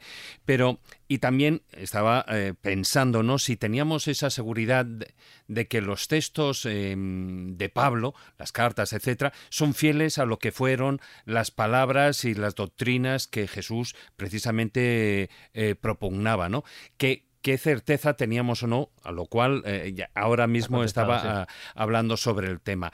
Pero hay otro apartado, el que sí que me... porque estamos hablando de, toda esa parte del, Nuevo Testamento y hay por ahí algunos escritos que eh, han dado mucho que hablar. Eh, se ha hablado del manuscrito Q, Jesús ha planteado esas cosas, pero hay unos que son los tanto los gnósticos como los apócrifos que no sabemos realmente a día de hoy, o sea, porque sí tuvieron, eh, yo recuerdo, hace 30 años atrás, eh, un revuelo importantísimo, todo el mundo hablaba de que si los apócrifos, las nuevas cosas que se estaban sacando, etcétera, y la importancia que tenían. Hoy, después de, de, de todos estos años, de 30 años de, investigación, de, nuevos datos, eh, de profundizar en lo que en ellos se decía, ¿qué aportan eh, realmente de importante tantos esos, digamos, tanto los gnósticos como los apócrifos?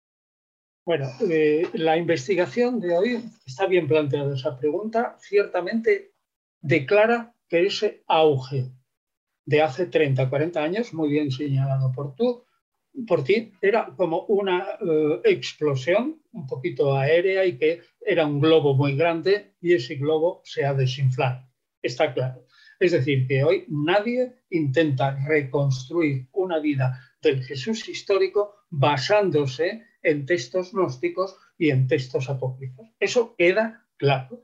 Y queda claro también que ya no se le da tanta importancia como hace 40 años con el Jesus Seminar, con el seminario sobre Jesús, y un tal Jean-Dominique Grossan Croissant muy, muy conocido, que le daba tanta importancia a un evangelio gnóstico, el de Tomás, como al evangelio de Marcos o al evangelio de Lucas. Todo eso se ha pasado ya. Ahora, queda, sin embargo, quedan tres o cuatro, tres o cuatro evangelios apócrifos que sirven para confirmar que una sentencia de Jesús o un hecho ¿eh? de Jesús es probablemente verosímil. El primero es el Evangelio gnóstico de Tomás, que creemos que es del año 150, que tiene 114 dichos de Jesús y que hay alguno, alguno que es posiblemente que solo lo conserve, solo lo conserve él, como el dicho 81, y eso lo admitimos todo, el que está cerca de mí está cerca del fuego y el que está cerca del fuego está cerca del reino. Probablemente ese es un dicho de Jesús que solo lo conserva ese evangelio. Pero, pero es muy poco. La mayoría de los investigadores hoy día lo que hacen, y eso lo hacemos nosotros, si tú ves nuestros ladillos de los evangelios, siempre citamos los paralelos y el evangelio de Tomás o el Evangelio de Pedro en nota, o el papiro Egerton 2 en nota, o posiblemente lo que viene de la fuente Q, aunque no tengamos ningún manuscrito. Lo que hacemos hoy es confirmar con textos apócrifos, sobre todo gnósticos, que son, repito, del siglo segundo, pero por lo menos se escribieron unos 50 años, se escribieron 50 años antes de nuestros textos. Bueno, pero los manuscritos de los apócrifos son también muy tardíos. Por ejemplo, el del Evangelio de Tomás es del siglo IV. Y además es una traducción del griego al copto, ni siquiera es original. Claro, coetáneos no hay ninguno, o algunos gnósticos tampoco. Pero tampoco, tampoco. Eso lo ha estudiado ya Montserrat y lo hemos publicado. No tenemos ningún texto gnóstico que sea coetáneo estrictamente. Pero aparte de no coetáneo, es que encima la distancia es bastante grande. O sea, incluso a los términos de actuales lo sería. No tengo ni contar en el siglo I o II. Es decir, hay una enorme distancia y eso siempre tiene que ser un problema. Y además has citado otro ejemplo ahora mismo, que es el del cambio idiomático de las versiones. Decir, verdad, el imperio romano era complejo, decir, pero claro, había un montón de idiomas en la zona que se hablaban de uso regular, se hablaba timpo, se hablaba griego, se hablaba arameo, has citado el copto. Entonces, claro, realmente ahí hay un batiburrillo que cada traducción, cada cambio, cada modificación tenía que de alguna manera influir. Tú eres un especialista en eso, en el resultado, es imposible que no. Eso tiene que deteriorar de alguna manera el mensaje original o cambiarlo. Sí, y por eso creo yo, está bien, Carlos, lo que dices, porque por eso nos atenemos a un texto griego que ni siquiera es el original de las palabras de Jesús y que ni siquiera se acerca al Evangelio de Marcos, compuesto en torno al año a lo mejor 72, pongamos 72, 73 o por ahí. Es decir, estamos sobre unas bases relativamente inseguras, pero es lo que tenemos. Como dice la gente, es, es lo que hay. Y construimos en historia sobre lo que hay. Es que Jesús no dejó monedas, Jesús como tal no era ningún rey, no dejó restos arqueológicos. Las fuentes de un historiador son textos que escriba alguien potente, por ejemplo Julio César, o que escriban otros de él, o restos arqueológicos o monedas. Es que Jesús no dejó nada de eso. Es más, dice, claro, Jesús no dejó nada escrito, pero claro, Jesús no pudo dejar nada escrito porque era una norma norma ¿eh? consuetudinaria en la época en que vivía Jesús, en el año 30, que un maestro de la ley tenía que interpretar la ley oralmente, porque si sus discípulos lo pasaban por escrito, fíjate, pasaría a ser escritura. Y la escritura se reservaba para los libros sagrados. Por lo tanto, todo maestro de la ley habla y lo que enseña lo aprenden de memoria sus discípulos en el siglo I, pero no puede escribir nada. No es que Jesús fuera ágrafo, es que no podía escribir. Aunque él supiera escribir, evidentemente algo tendría que saber, porque si no, no haría una, eh, digamos ahí, una, eh, para un cliente, ¿no? Un recibo o algo así, ¿no? Bien, o sea que historia antigua, Historia antigua sí, pero con pocos, relativamente pocos elementos, que da para hacer hipótesis razonables. Pero fíjate, si este, estos textos que tenemos, eh, que aunque sean de manuscritos del año 200, pero escritos a finales del siglo I, también tenemos el pensamiento de otras gentes que aunque sus manuscritos sean todavía posteriores, creemos que responden al siglo I. Es decir, que si tú estudias muy bien todo lo que sabemos del entorno del siglo I, Mediterráneo Oriental, de Israel, de Palestina, los manuscritos del Mar Muerto, que estos no hemos hablado nada de ellos y son importantísimos para reconstruir el entorno de la vida de Jesús, pues entonces resulta que nos encontramos, a pesar de, que estamos flotando en nubes, nos encontramos con un montón de apoyos para hacer hipótesis plausibles. Lo que no podemos es decir tonterías, que no estén en texto alguno, que no se deduzcan, que no se puedan dar razones de por qué se interpreta una frase del Evangelio de Pablo de esta o de otra manera. Eso no podemos hacerlo. Y yo afirmo que no lo hacemos en los libros del Nuevo Testamento, sino que en eso somos absolutamente modestos. Y decimos, nos parece que quizás, tal vez, según las herramientas históricas que tenemos a nuestra disposición, que son las mismas que las que tenemos para interpretar a Tito Livio o a Tucídides, el Nuevo Testamento dijo esto. El autor Lucas, quien fuere, dijo esto y debe entenderse de esta manera. Es bastante, es un esfuerzo titánico, pero nunca podemos decir tenemos la absoluta razón de nuestra parte, porque eso sería una mentira. Y basta que lo digas para que, para que ya estés equivocado, porque ya sabes que todas las afirmaciones absolutas, todos los axiomas, al final siempre son susceptibles de revisión. Pero vamos, Antonio, fíjate, a otro libro tuyo, que además está muy relacionado con este, con los libros del Nuevo Testamento. El libro anterior al que me refiero es Los cristianismos derrotados. Y además hablas de una época que me interesa especialmente porque se da el caldo de cultivo de por qué triunfa la Iglesia Paulista y no triunfan otros. Tú comentas en ese libro de los cristianismos derrotados que, hay, que en esa época había como tres que se estaban, que se estaban posicionando ¿no? a la hora de interpretar estos mensajes de Jesús de Nazaret. Por una parte estaba la rama judío-cristiana, ¿no? que estaría representado por una parte por esa iglesia petrina y por otra parte por la iglesia santiaguina.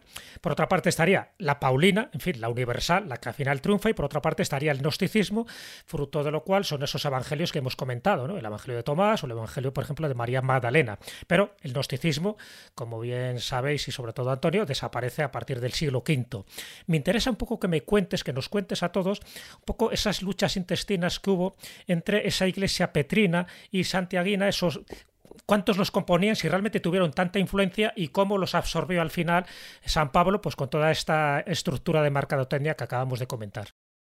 Bueno, pues eh, la cuestión, la pregunta que planteas es peliaguda, porque resulta que la respuesta a esa pregunta lo hace una fuente paulina, que es el Nuevo Testamento, y habla de Santiago y de Pedro. Pero lo que te puedo decir es, uno, la teología sobre Jesús de Santiago, el hermano del Señor, era totalmente judía, más el añadido de que él era el Mesías y poco más. Según Hechos de Apóstoles, en el capítulo 2, se ve claramente que esos santiaguinos eran judíos que iban al templo, que seguían haciendo todos los, ritos y todo esto, solamente que creían que Jesús era el Mesías y que vendría pronto. Pedro añade, añade el que se, no está totalmente de acuerdo ¿eh? con esa posición tan centrada y de alguna manera ¿eh? se va, si nos fiamos de los hechos de los apóstoles a la costa de Fenicia, más tarde a Corinto y finalmente probablemente a Roma, y resulta que ese hombre se abre un poco, un poco a los gentiles. Pero este Pedro no ha dejado en el Nuevo Testamento ningún testimonio de una teología particular. Es que no la hay. Y alguien me diga, oiga, ¿cómo está diciendo usted eso? No sea bárbaro tiene usted la primera carta de Pedro y la segunda carta de Pedro. Que no ha escrito Pedro. Pero es que no las ha escrito Pedro, sino que las han escrito dos paulinos. Entonces resulta que lo que tú preguntas es, es, dificilísimo de responder porque quienes, quienes pueden responder son aquellos que triunfaron. La historia la escriben los vencedores, ¿no? Literalmente. Y los vencedores son los que escriben la historia. Pero lo único que sí que puedo decir es que gracias vamos, un fruto de este volumen es que eso, eso que dice la gente, existía una gran iglesia petrina en la que mandaba era Pedro, era como muy universal, de la que estaban excluidos prácticamente Pablo y sus colegas. Y esa iglesia petrina, gran iglesia, unificada y unificante, atrajo a Pablo y lo metió dentro de su seno. Esa visión es radicalmente falsa. Y eso es lo que manifestamos en los libros. Es exactamente al revés.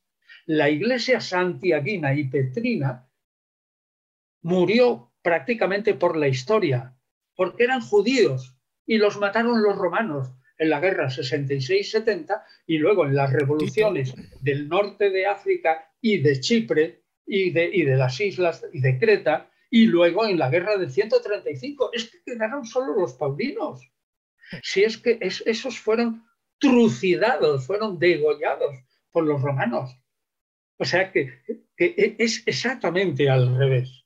Exactamente al revés. La imagen es, existe una gran iglesia paulina que necesita irremisiblemente unirse a la iglesia de Jerusalén y que acepta en su seno escritos petrinos, entre comillas, por ejemplo, el Evangelio de Mateo, pero que son aceptablemente paulinos porque no tienen la interpretación de la muerte y resurrección de Jesús de Pedro, sino la de Pablo.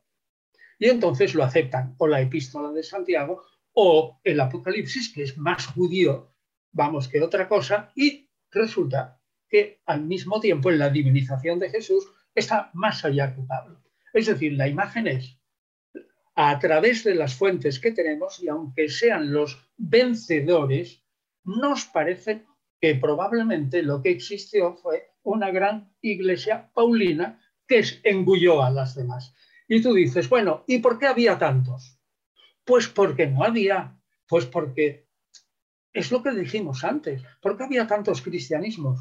Porque en un momento en que se estaban extendiendo, digamos, los cristianismos y quedaban sobre todo gnósticos y paulinos, pues resulta que cada grupo escribía su propio evangelio.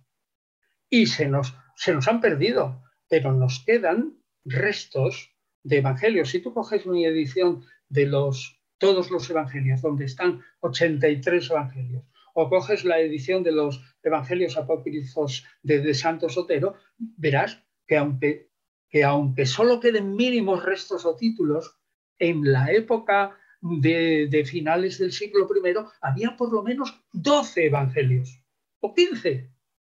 Es decir, había 15 grupos y cada uno había escrito su evangelio, que era su bandera. Es decir, al principio no había ningún tribunal de la Santa Sede Iglesia para el tribunal de la fe y todas esas cosas que hay ahora. Entonces cada uno interpretaba a Jesús dentro de unos cánones. Pero si tenemos en cuenta que los gnósticos se apartaban. Sí, los gnósticos querían vivir dentro y fuera de la comunidad eclesial, porque ellos decían que, no que tenían contacto directo con la, con la universalidad de Dios. Y por lo tanto, pues ellos no necesitaban de iglesia ninguna, pero estaban dentro, porque interpretaban los mismos textos sagrados, solo que con una revelación especial. Si quitamos a eso, porque formaban grupos esotéricos con ese, y si resulta que santiaguinos y petrinos se los liquidó la historia, es lógico que al final no nos queden restos de todo eso. Pero esos restos bastan para responder a la pregunta de Jesús. Tenemos textos suficientes como para, demostrar que a principios del siglo II había esas tres corrientes principales y diez o doce subcorrientes. Y en los cristianismos derrotados al principio las dibujo todas. Sí, pero cuando estás hablando de, Santiago, de, esa otra iglesia, eh, lo has dicho además de pasada, como si no tuviera la mayor importancia, diciendo que era el hermano de Jesús. Yo creo que es bueno que resalte y que se demuestre ya de una vez por todas que Jesús como mínimo tuvo cuatro hermanos y uno de ellos no, no, eso es cierto, lo he dado por supuesto y tienes razón.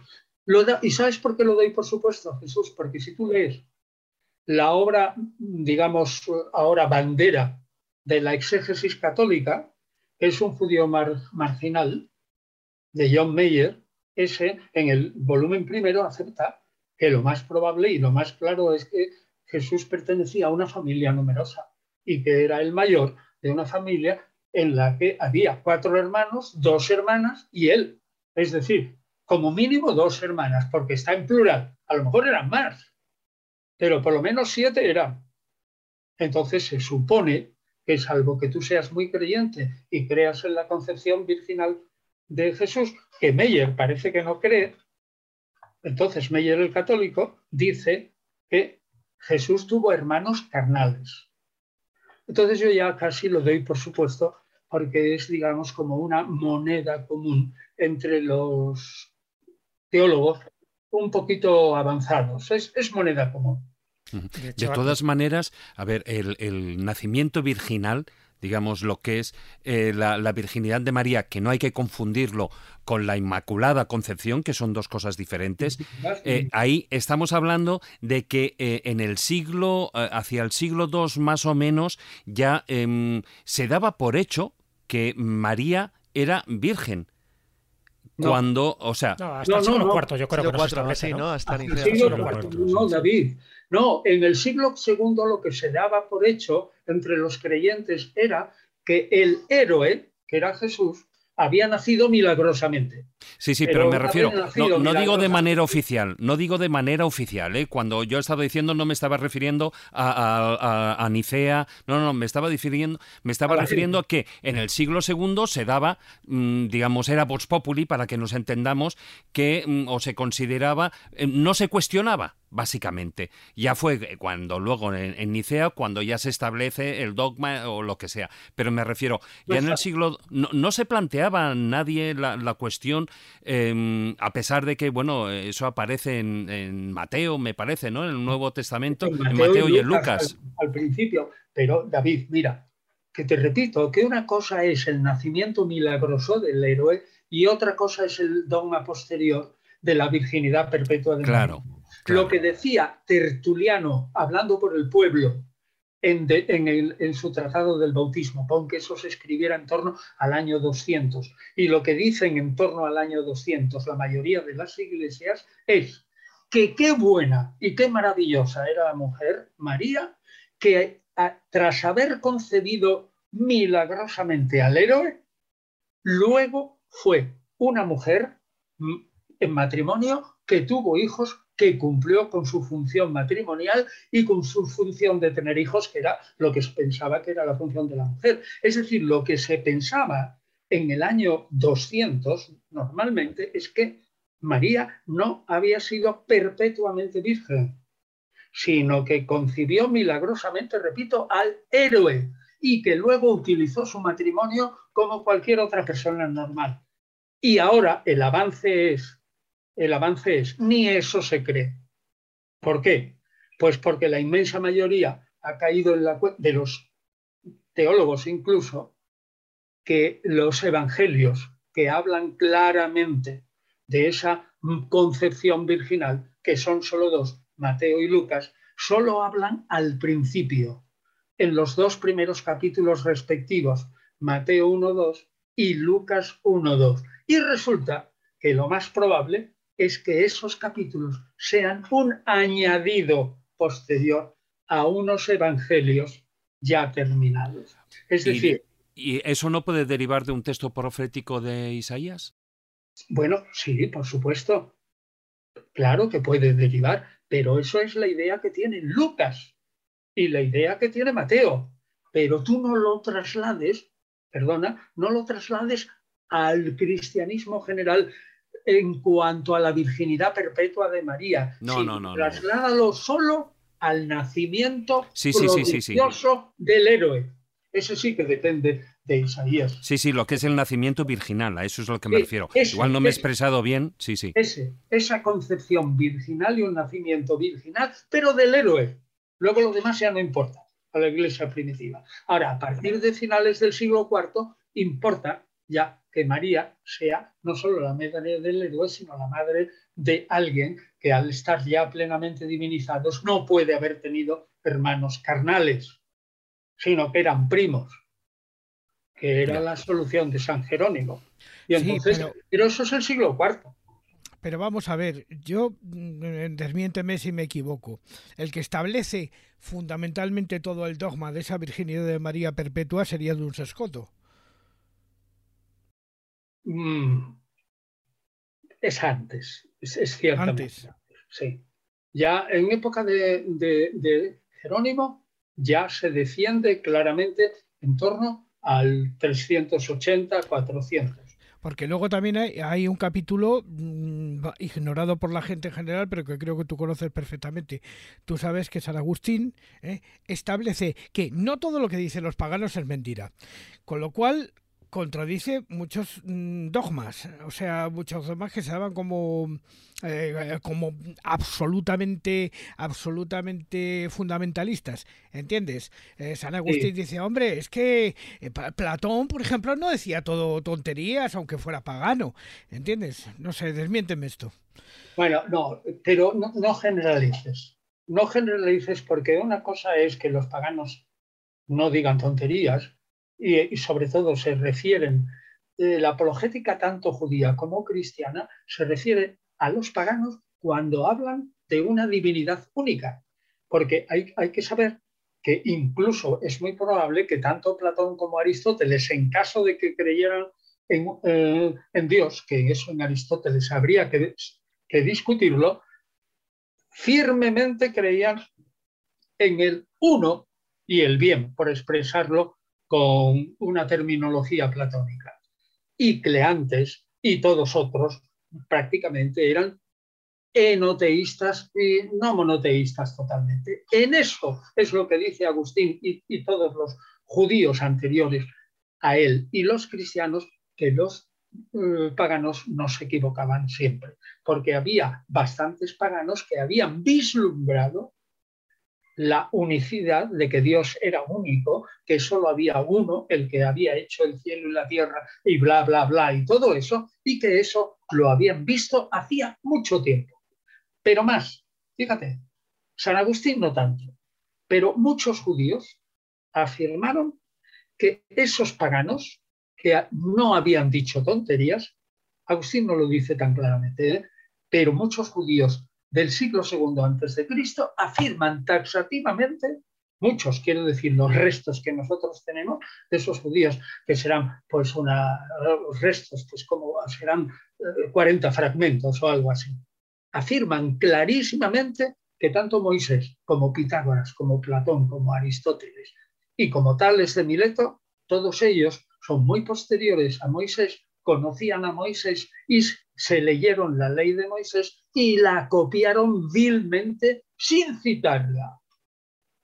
Es decir, que Moisés era el primero y era el que había inventado todo.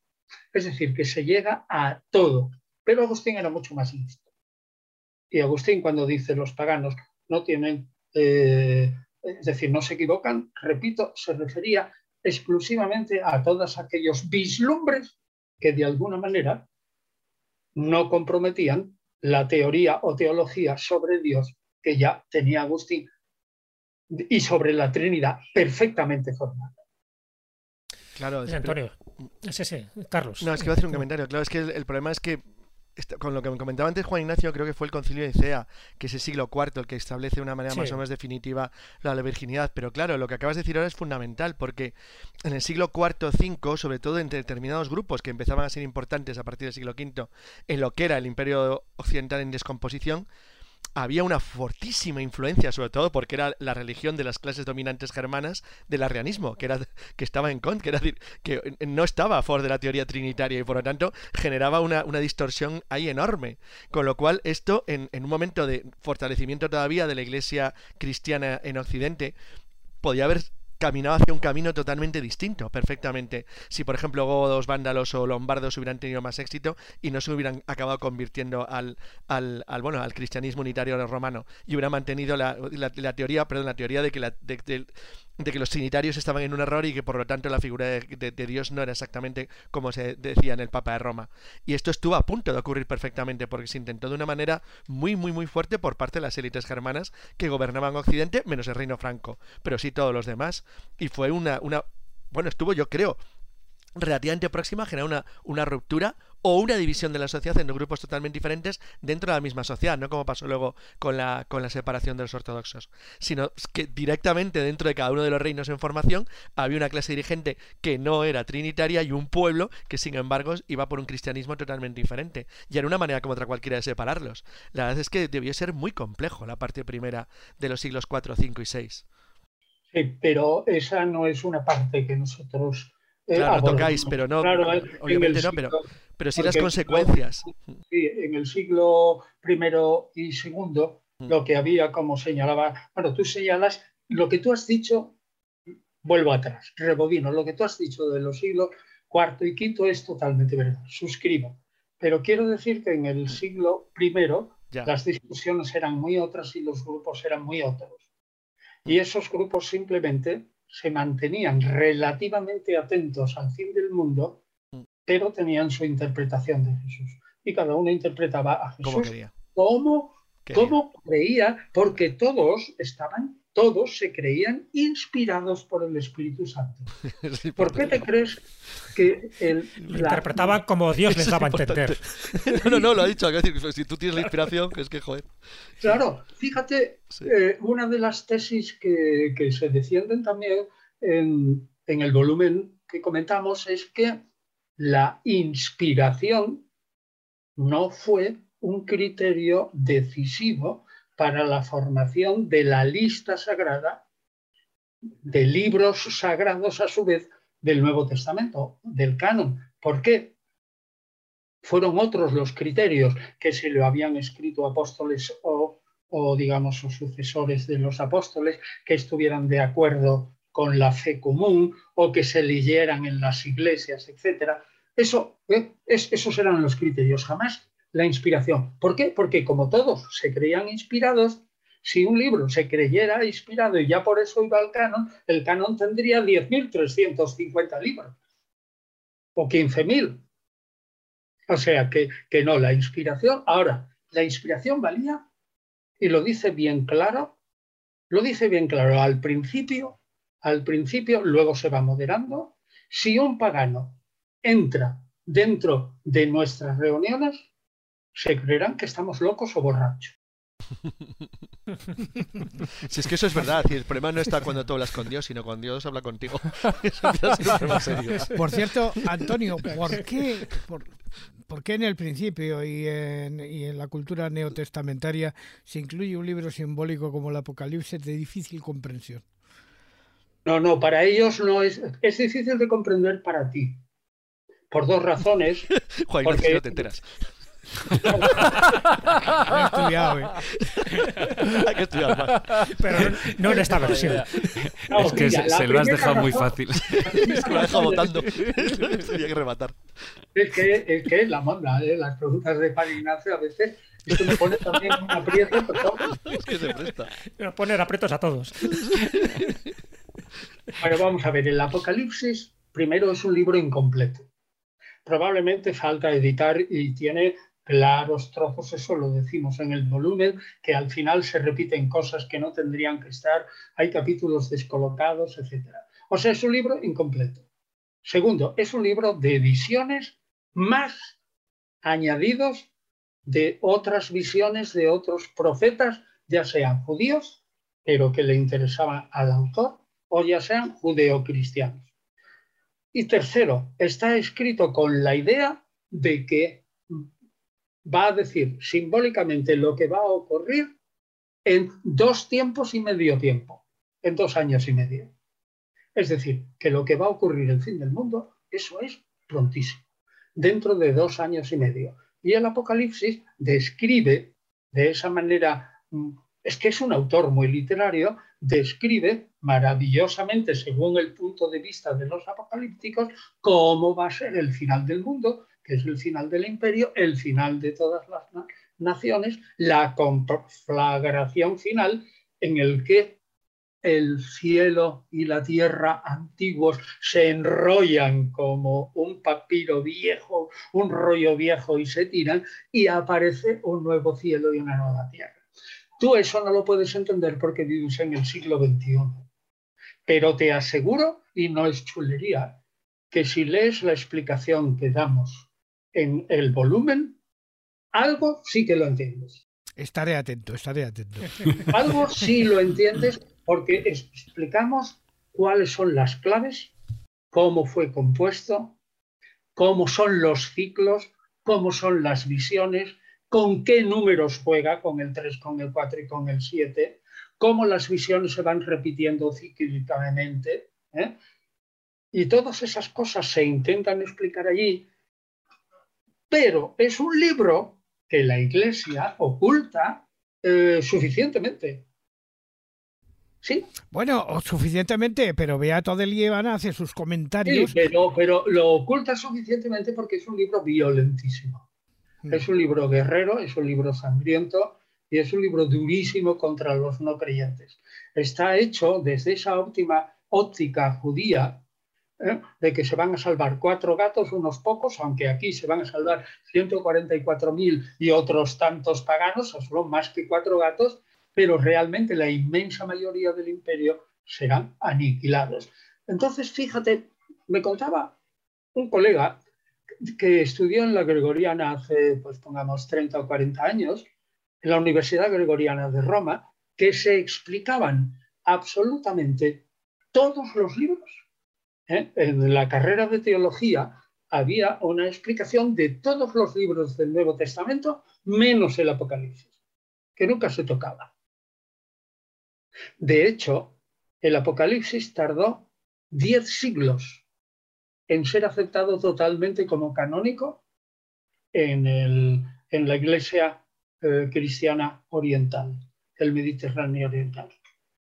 Tercera cosa, el Apocalipsis es un libro tan difícil que a punto a punto, conjunto con la epístola de Santiago, a punto estuvo Martín Lutero y los luteranos de quitarlo del Nuevo Testamento suyo, hasta que se impusieron los más sensatos y dijeron, bueno, si el Nuevo Testamento es un producto histórico eh, y un producto de la Iglesia total, ahora con la Iglesia reformada, que es una parte, no vas a cambiar el Nuevo Testamento. En fin, ya se calmó Martín Lutero, pero el Nuevo Testamento ha tenido siempre mil dificultades con el Apocalipsis. El mismo, la misma Iglesia. Ahora bien, es, algunos otros, algunos otros, eso fue hace también, pongamos, casi 100 años, que pensaban que el inicio del Nuevo Testamento había sido un apocalipsis. ¿Por qué? Porque estaban pensando que el fin del mundo vendría en dos años y medio y resulta que eso que va a ocurrir pronto, pues, pues, se estaba formando y dice, ocurrirá pronto. Luego este libro es sagrado. Así que, ¿por qué entró? Bueno, pues porque es, digamos, la mayor exaltación paulina de la divinidad de Jesús. además la mayor en la línea paulina. Has dicho algo muy importante y era por eso, como veían la inminencia de la parusía, de esa segunda llegada, pues ellos se consideraban los elegidos. Entonces estamos hablando mucho del cristianismo y verdad que al principio no se les llamaba cristianos, a los que seguían esta doctrina. No, se les llamaba Galileos, se les llamaba Nazoreos, se les llamaban Nazarenos, cristianos, incluso los mismos cristianos, ellos creo que no utilizaban esa palabra, sino más bien elegidos. Sí, sí, y sobre todo es muy probable por la formación de la palabra cristianos, y como dice Hechos 11, por ahí, sí, en el capítulo 11 de Hechos, que es cuando se dice que allí en Antioquía fue donde los seguidores, ¿eh? los discípulos fueron llamados cristianos, resulta que como es una palabra compuesta de Christos, que es griego, con un sufijo anus, que es romano, latino, como romanus, resulta que de ahí han deducido la mayoría de los estudiosos que probablemente era como la policía de Antioquía griega, pero que, estaban bajo el imperio y que por lo tanto tenían que saber naturalmente eh, también latín, al menos los jefes, inventaron esa palabra para llamar a esa secta intrajudía que era más revoltosa o potencialmente más revoltosa porque seguían adorando aquel individuo que había sido crucificado como sedicioso contra el imperio en la época de Poncio Pilato. O sea, que cristiano es probablemente una designación policíaca y del imperio que los cristianos no les gustó mucho, como tú decías. Pero en fin, eh, ahora, cristianismos eh, aparece ya eh, en, en Ignacio de Antioquía. Y también la expresión, no la gran iglesia, pero algo parecido, ¿no? La iglesia grande y tal, eso también es, es propio de Ignacio, probablemente en, torno al 110. Es decir, rápidamente la iglesia acepta las estructuras del imperio y dice, bueno, pues nos llaman cristianos. Bueno, pues muy bien. Ahora lo tenemos a título honorífico. Y así se escribió el resto de la historia desde luego de esta parte del, mundo. Me da mucha rabia esto, este momento, en programas como este que estamos escuchando, y digo escuchando porque yo soy el primero, porque en algún momento hay que enfocar la recta final del mismo, y me da muchísima rabia porque estaría horas y horas escuchando. Así que espero que esta charla se alargue, más pronto que tarde. Pero vamos a terminar con un, con un cuento, iba a decir con una parábola.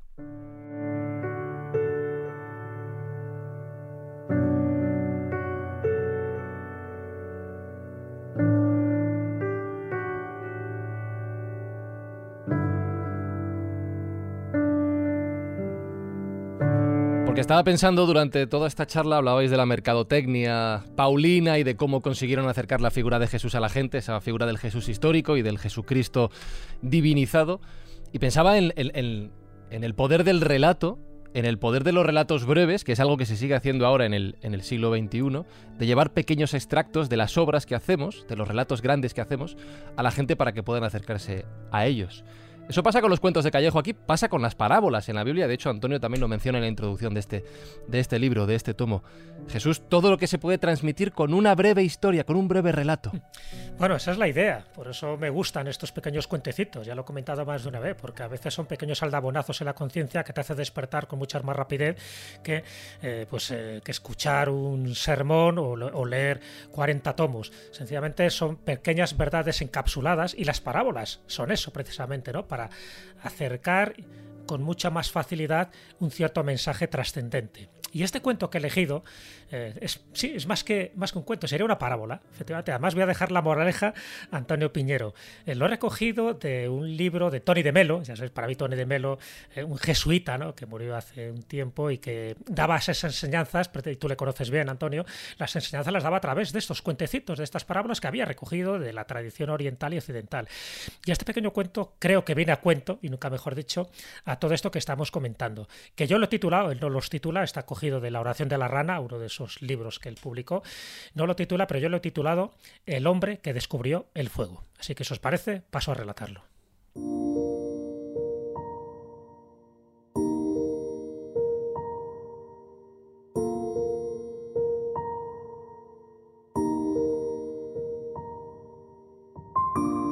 Tras muchos años de esfuerzos, un inventor descubrió el arte de hacer fuego tomó consigo sus instrumentos y se fue a las nevadas regiones del norte, donde inició a una tribu en el mencionado arte y en sus ventajas.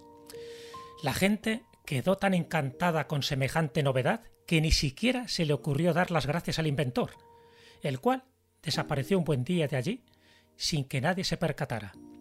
Él no deseaba ser recordado ni que le rindieran honores. Lo único que buscaba era la satisfacción de saber que alguien se había beneficiado de su descubrimiento.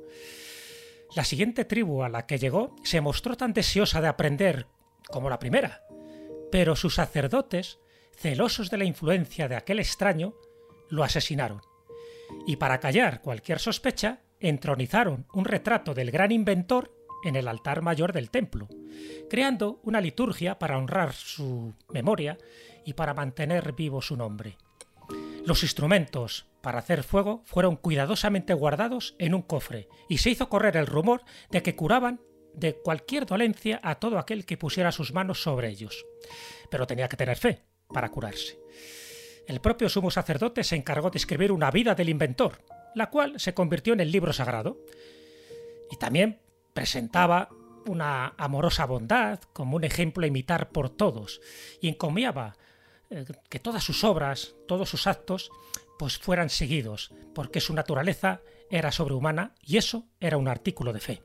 Los sacerdotes se aseguraron de que el libro sagrado fuera transmitido a las generaciones futuras, mientras ellos se reservaban el poder de interpretar el sentido de sus palabras y el significado de su sagrada vida y su sagrada muerte, castigando inexorablemente con la muerte o la excomunión a cualquiera que se desviara de la doctrina por ellos establecida. Y la gente, atrapada de lleno en toda una red de dogmas y deberes religiosos, olvidó por completo el arte de hacer fuego.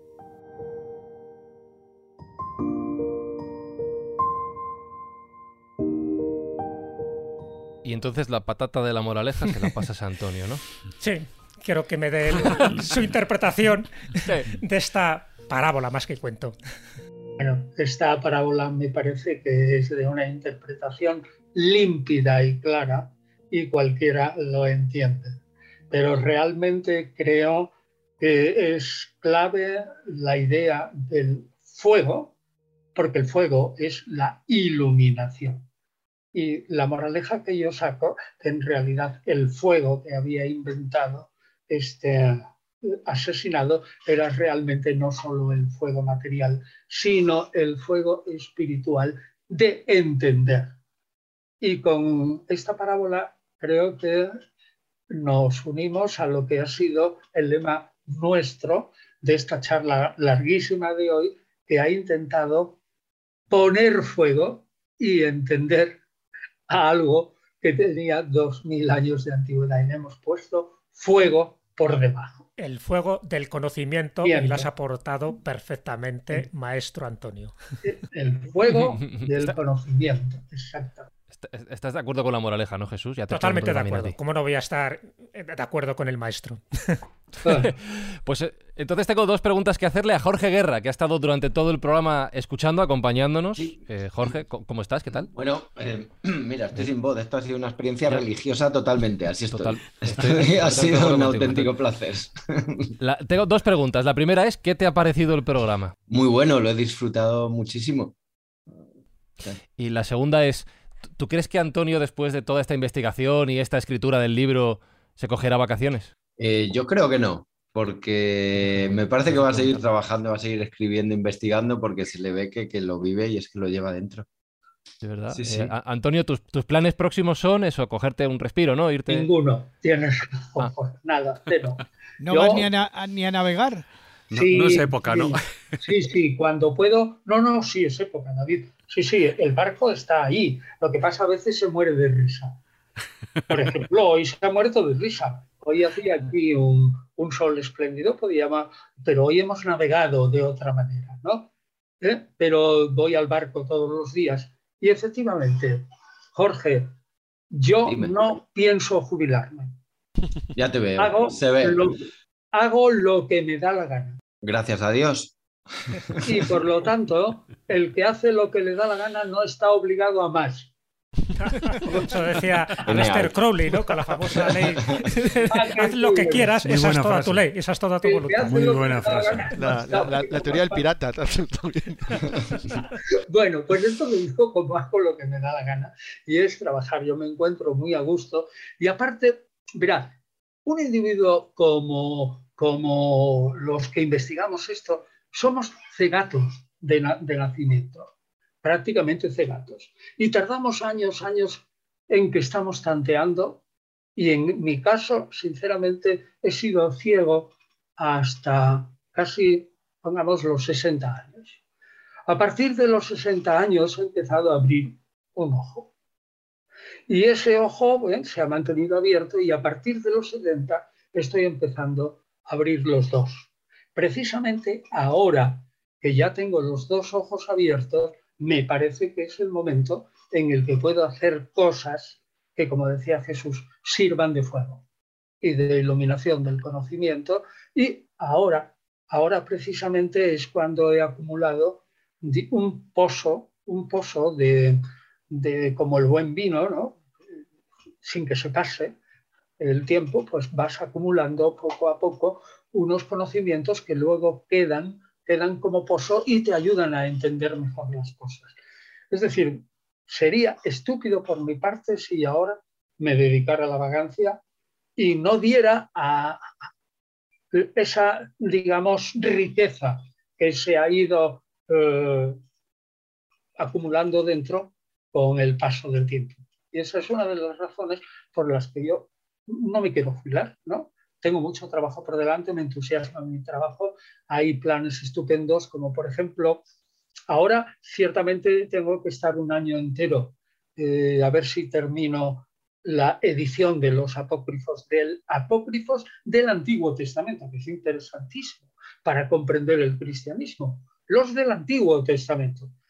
En la apocalíptica, uniendo con lo que decía Juan Ignacio, es la matriz de la teología cristiana. Entonces hay que terminar esa colección. Pero luego mi proyecto es hacer, y creo que a muchos le interesará, un, libro sobre la gnosis antigua explicada por sus textos. Es decir, hacer un folio de textos en que se vayan explicando todas las ideas de la gnosis a base de los textos que han escrito esta gente a mediados del siglo II y en el siglo III. Y eso me parece que a muchos le puede interesar. Y luego, tampoco quiero morirme sin escribir la, vida de Jesús, historia y mito, que he escrito miles de páginas sobre el sujeto y sin embargo nunca he escrito el libro, el libro, digamos, global. Es decir, yo creo que sería estúpido por mi parte si ahora dijera, nada, Pues tienes que ponerte manos a la obra y hago spoiler. Creo que ese personaje del que quieres escribir, creo que acaba muriendo. como, como, Titanic, pasa igual, mira, como Titanic 2. Sí. Eh, me, gusta, me quedo con ese mensaje. música. me quedo con el mensaje de hacer lo que le da la gana. Sigue, ¿eh? Ya os dice los violinistas. Yo no voy al cielo sin Brutal. ¿eh? Antonio. Brutal, brutal. Eh, hace muchos años que nos conocemos, sabes que te aprecio mucho ¿eh? Igualmente. Hemos tenido muchas vivencias juntos en muchos sitios y tal, y me quisiera recordarte algo que creo que te va, sé que te gusta y creo que te va a gustar también. Para vernos, digamos, una vez más. Ya veremos a ver. Sería algo como esto. Ave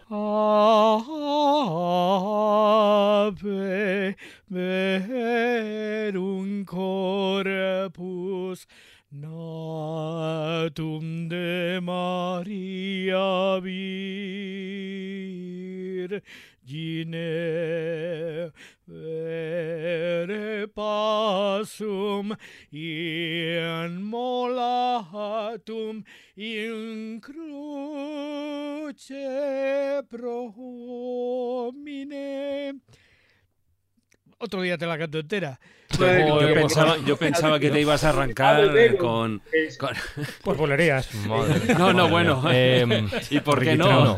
Y con el Jesucristo Superstar, pero no le doy ideas. No, yo sé que Antonio Mozart... Pero al final sí, yo gozo de la música, ya sabes que para mí, eh, que soy un iceberg en muchos momentos, y creo que lo dijimos en, en aquel programa de ópera que hicimos, ¿no? Sí. Yo, yo realmente me pones me pones algunas músicas, el final, el final del Gloria, de la Misa Solemnis de Beethoven, y me derrito. Y el aleluya de gente, el seguro. Y me derrito. Voy a recordar a los escobuleros que tienen ese programa con Antonio Piñero sobre, sobre ópera, lo buscáis en Google, escóbula ópera, y no tiene pérdida. Lo que voy a hacer yo es, aparte de poner una música, la canción final, darle las gracias a Antonio Piñero, recordar los libros del Nuevo Testamento, disponible en la editorial Trota, y agradecerte este maravilloso ratito de charla y de aprendizaje contigo, Antonio. Bueno, eh, yo aprendo mucho a vosotros y, voy a decir una cosa a la verdad. Ha sido muy divertido, muy espontáneo, pero lo que habéis dicho aquí eh, ha sido muy consistente y muy sólido. Y creo que habéis entendido bien, bien la problemática de lo que trata este volumen y yo os lo agradezco. Y os acordáis de, lo, que escribe, ¿eh? dice siempre, a que sí. A ver, eso que siempre, siempre digo de, de los periodistas. Un catedrático de universidad es casi un cero a la izquierda sin un amigo periodista. Qué bueno. Qué bueno, sí, sí. Con, con, esto pongo la música de salida, ya no lo mejoramos.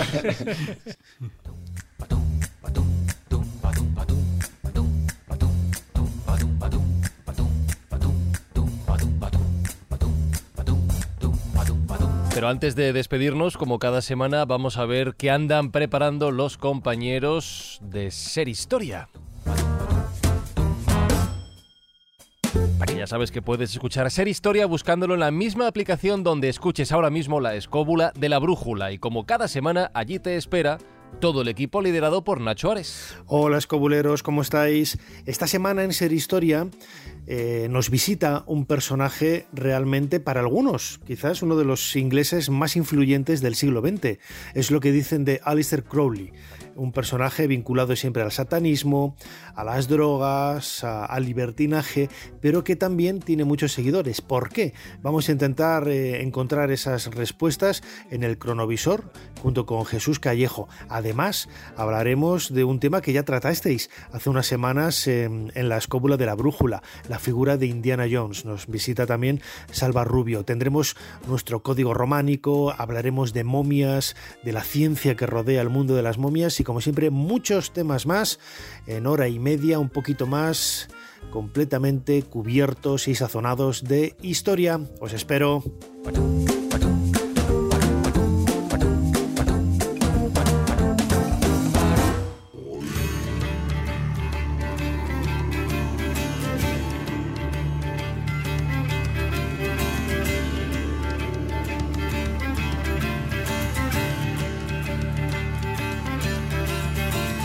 da gustito David Sentinella cuando el invitado del programa ya se despide diciéndote que lo has hecho bien, ¿no? Quiero decir que te vas. ¿no? Hombre, eh, es que además ya te da, te da ahí el titular, te da el titular. Y, y a mí, yo, sinceramente, eh, cerrando ese círculo, lo que más me gusta es eh, seguir la máxima que tenemos en la escóbula de que no hablamos de fútbol, no hablamos de política y no hablamos de religiones, porque hoy hemos hablado de historia. Eso nos pasa también, Carlos, cuando algún programa se dedica al deporte últimamente. No hablamos de fútbol en esos programas, hablamos de historia también, que la hay. Claro, la es hay. que es lo que hacemos nosotros, Claro. lo nuestro, ser originales, distintos. Pintar nuevas maneras de ver la vida y contarla, ¿verdad, Marcos? Eso es lo que hacemos aquí. Sí, señor. Y además así un programa de estos para quedarse ojiplático. Y me alegro muchísimo de que muchas de las profecías, profecías que aparecen en el Nuevo Testamento no se cumplan, entre ellas la del Apocalipsis. Por favor, gracias porque no se haya cumplido eso. Dale tiempo. ¿Cómo va esto? Yo que tú no apostaría mucho, ¿eh? Dale poco a este paso. Es verdad. Es Hay un verdad. meteorito que se está acercando. Pero es, que es verdad, es cierto, no, no se ha cumplido. Ahora, eh, la pulsión suicida de, de la especie humana es terrible. ¿eh? Uy, eso da para otro programa, Antonio, eso da para otro programa. Eh, Juan Ignacio, que aquí nos dan las 3, las 4, las 5, las 6 y lo que haga Bueno, falta. Antonio, ¿no? lo que haga falta, pero ya sabemos que Apocalipsis no es final, sino revelación. Eh, Es revelación. Lo hemos pasado bien, Jorge Guerra. Muy bien, muy bien. Yo estaba aquí de oyente, he cogido apuntes y hasta me han gustado las preguntas de Juan Ignacio.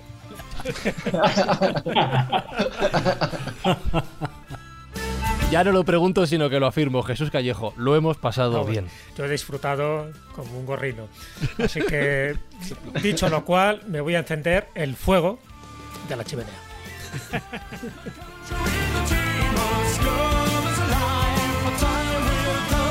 si queréis reuniros en torno al fuego con nosotros un ratito más, ya sabéis que tenéis disponible la extróbula en nuestro canal de iVoox. Vais allí, os suscribís y a partir de 1,49 euros al mes cada semana tenéis más contenido de la escóbula de la brújula. Hoy vamos a seguir hablando de mitos, de creencias, de leyendas del pasado que nos conectan ya no solo a todas las religiones, sino a todos los, pensamientos ancestrales.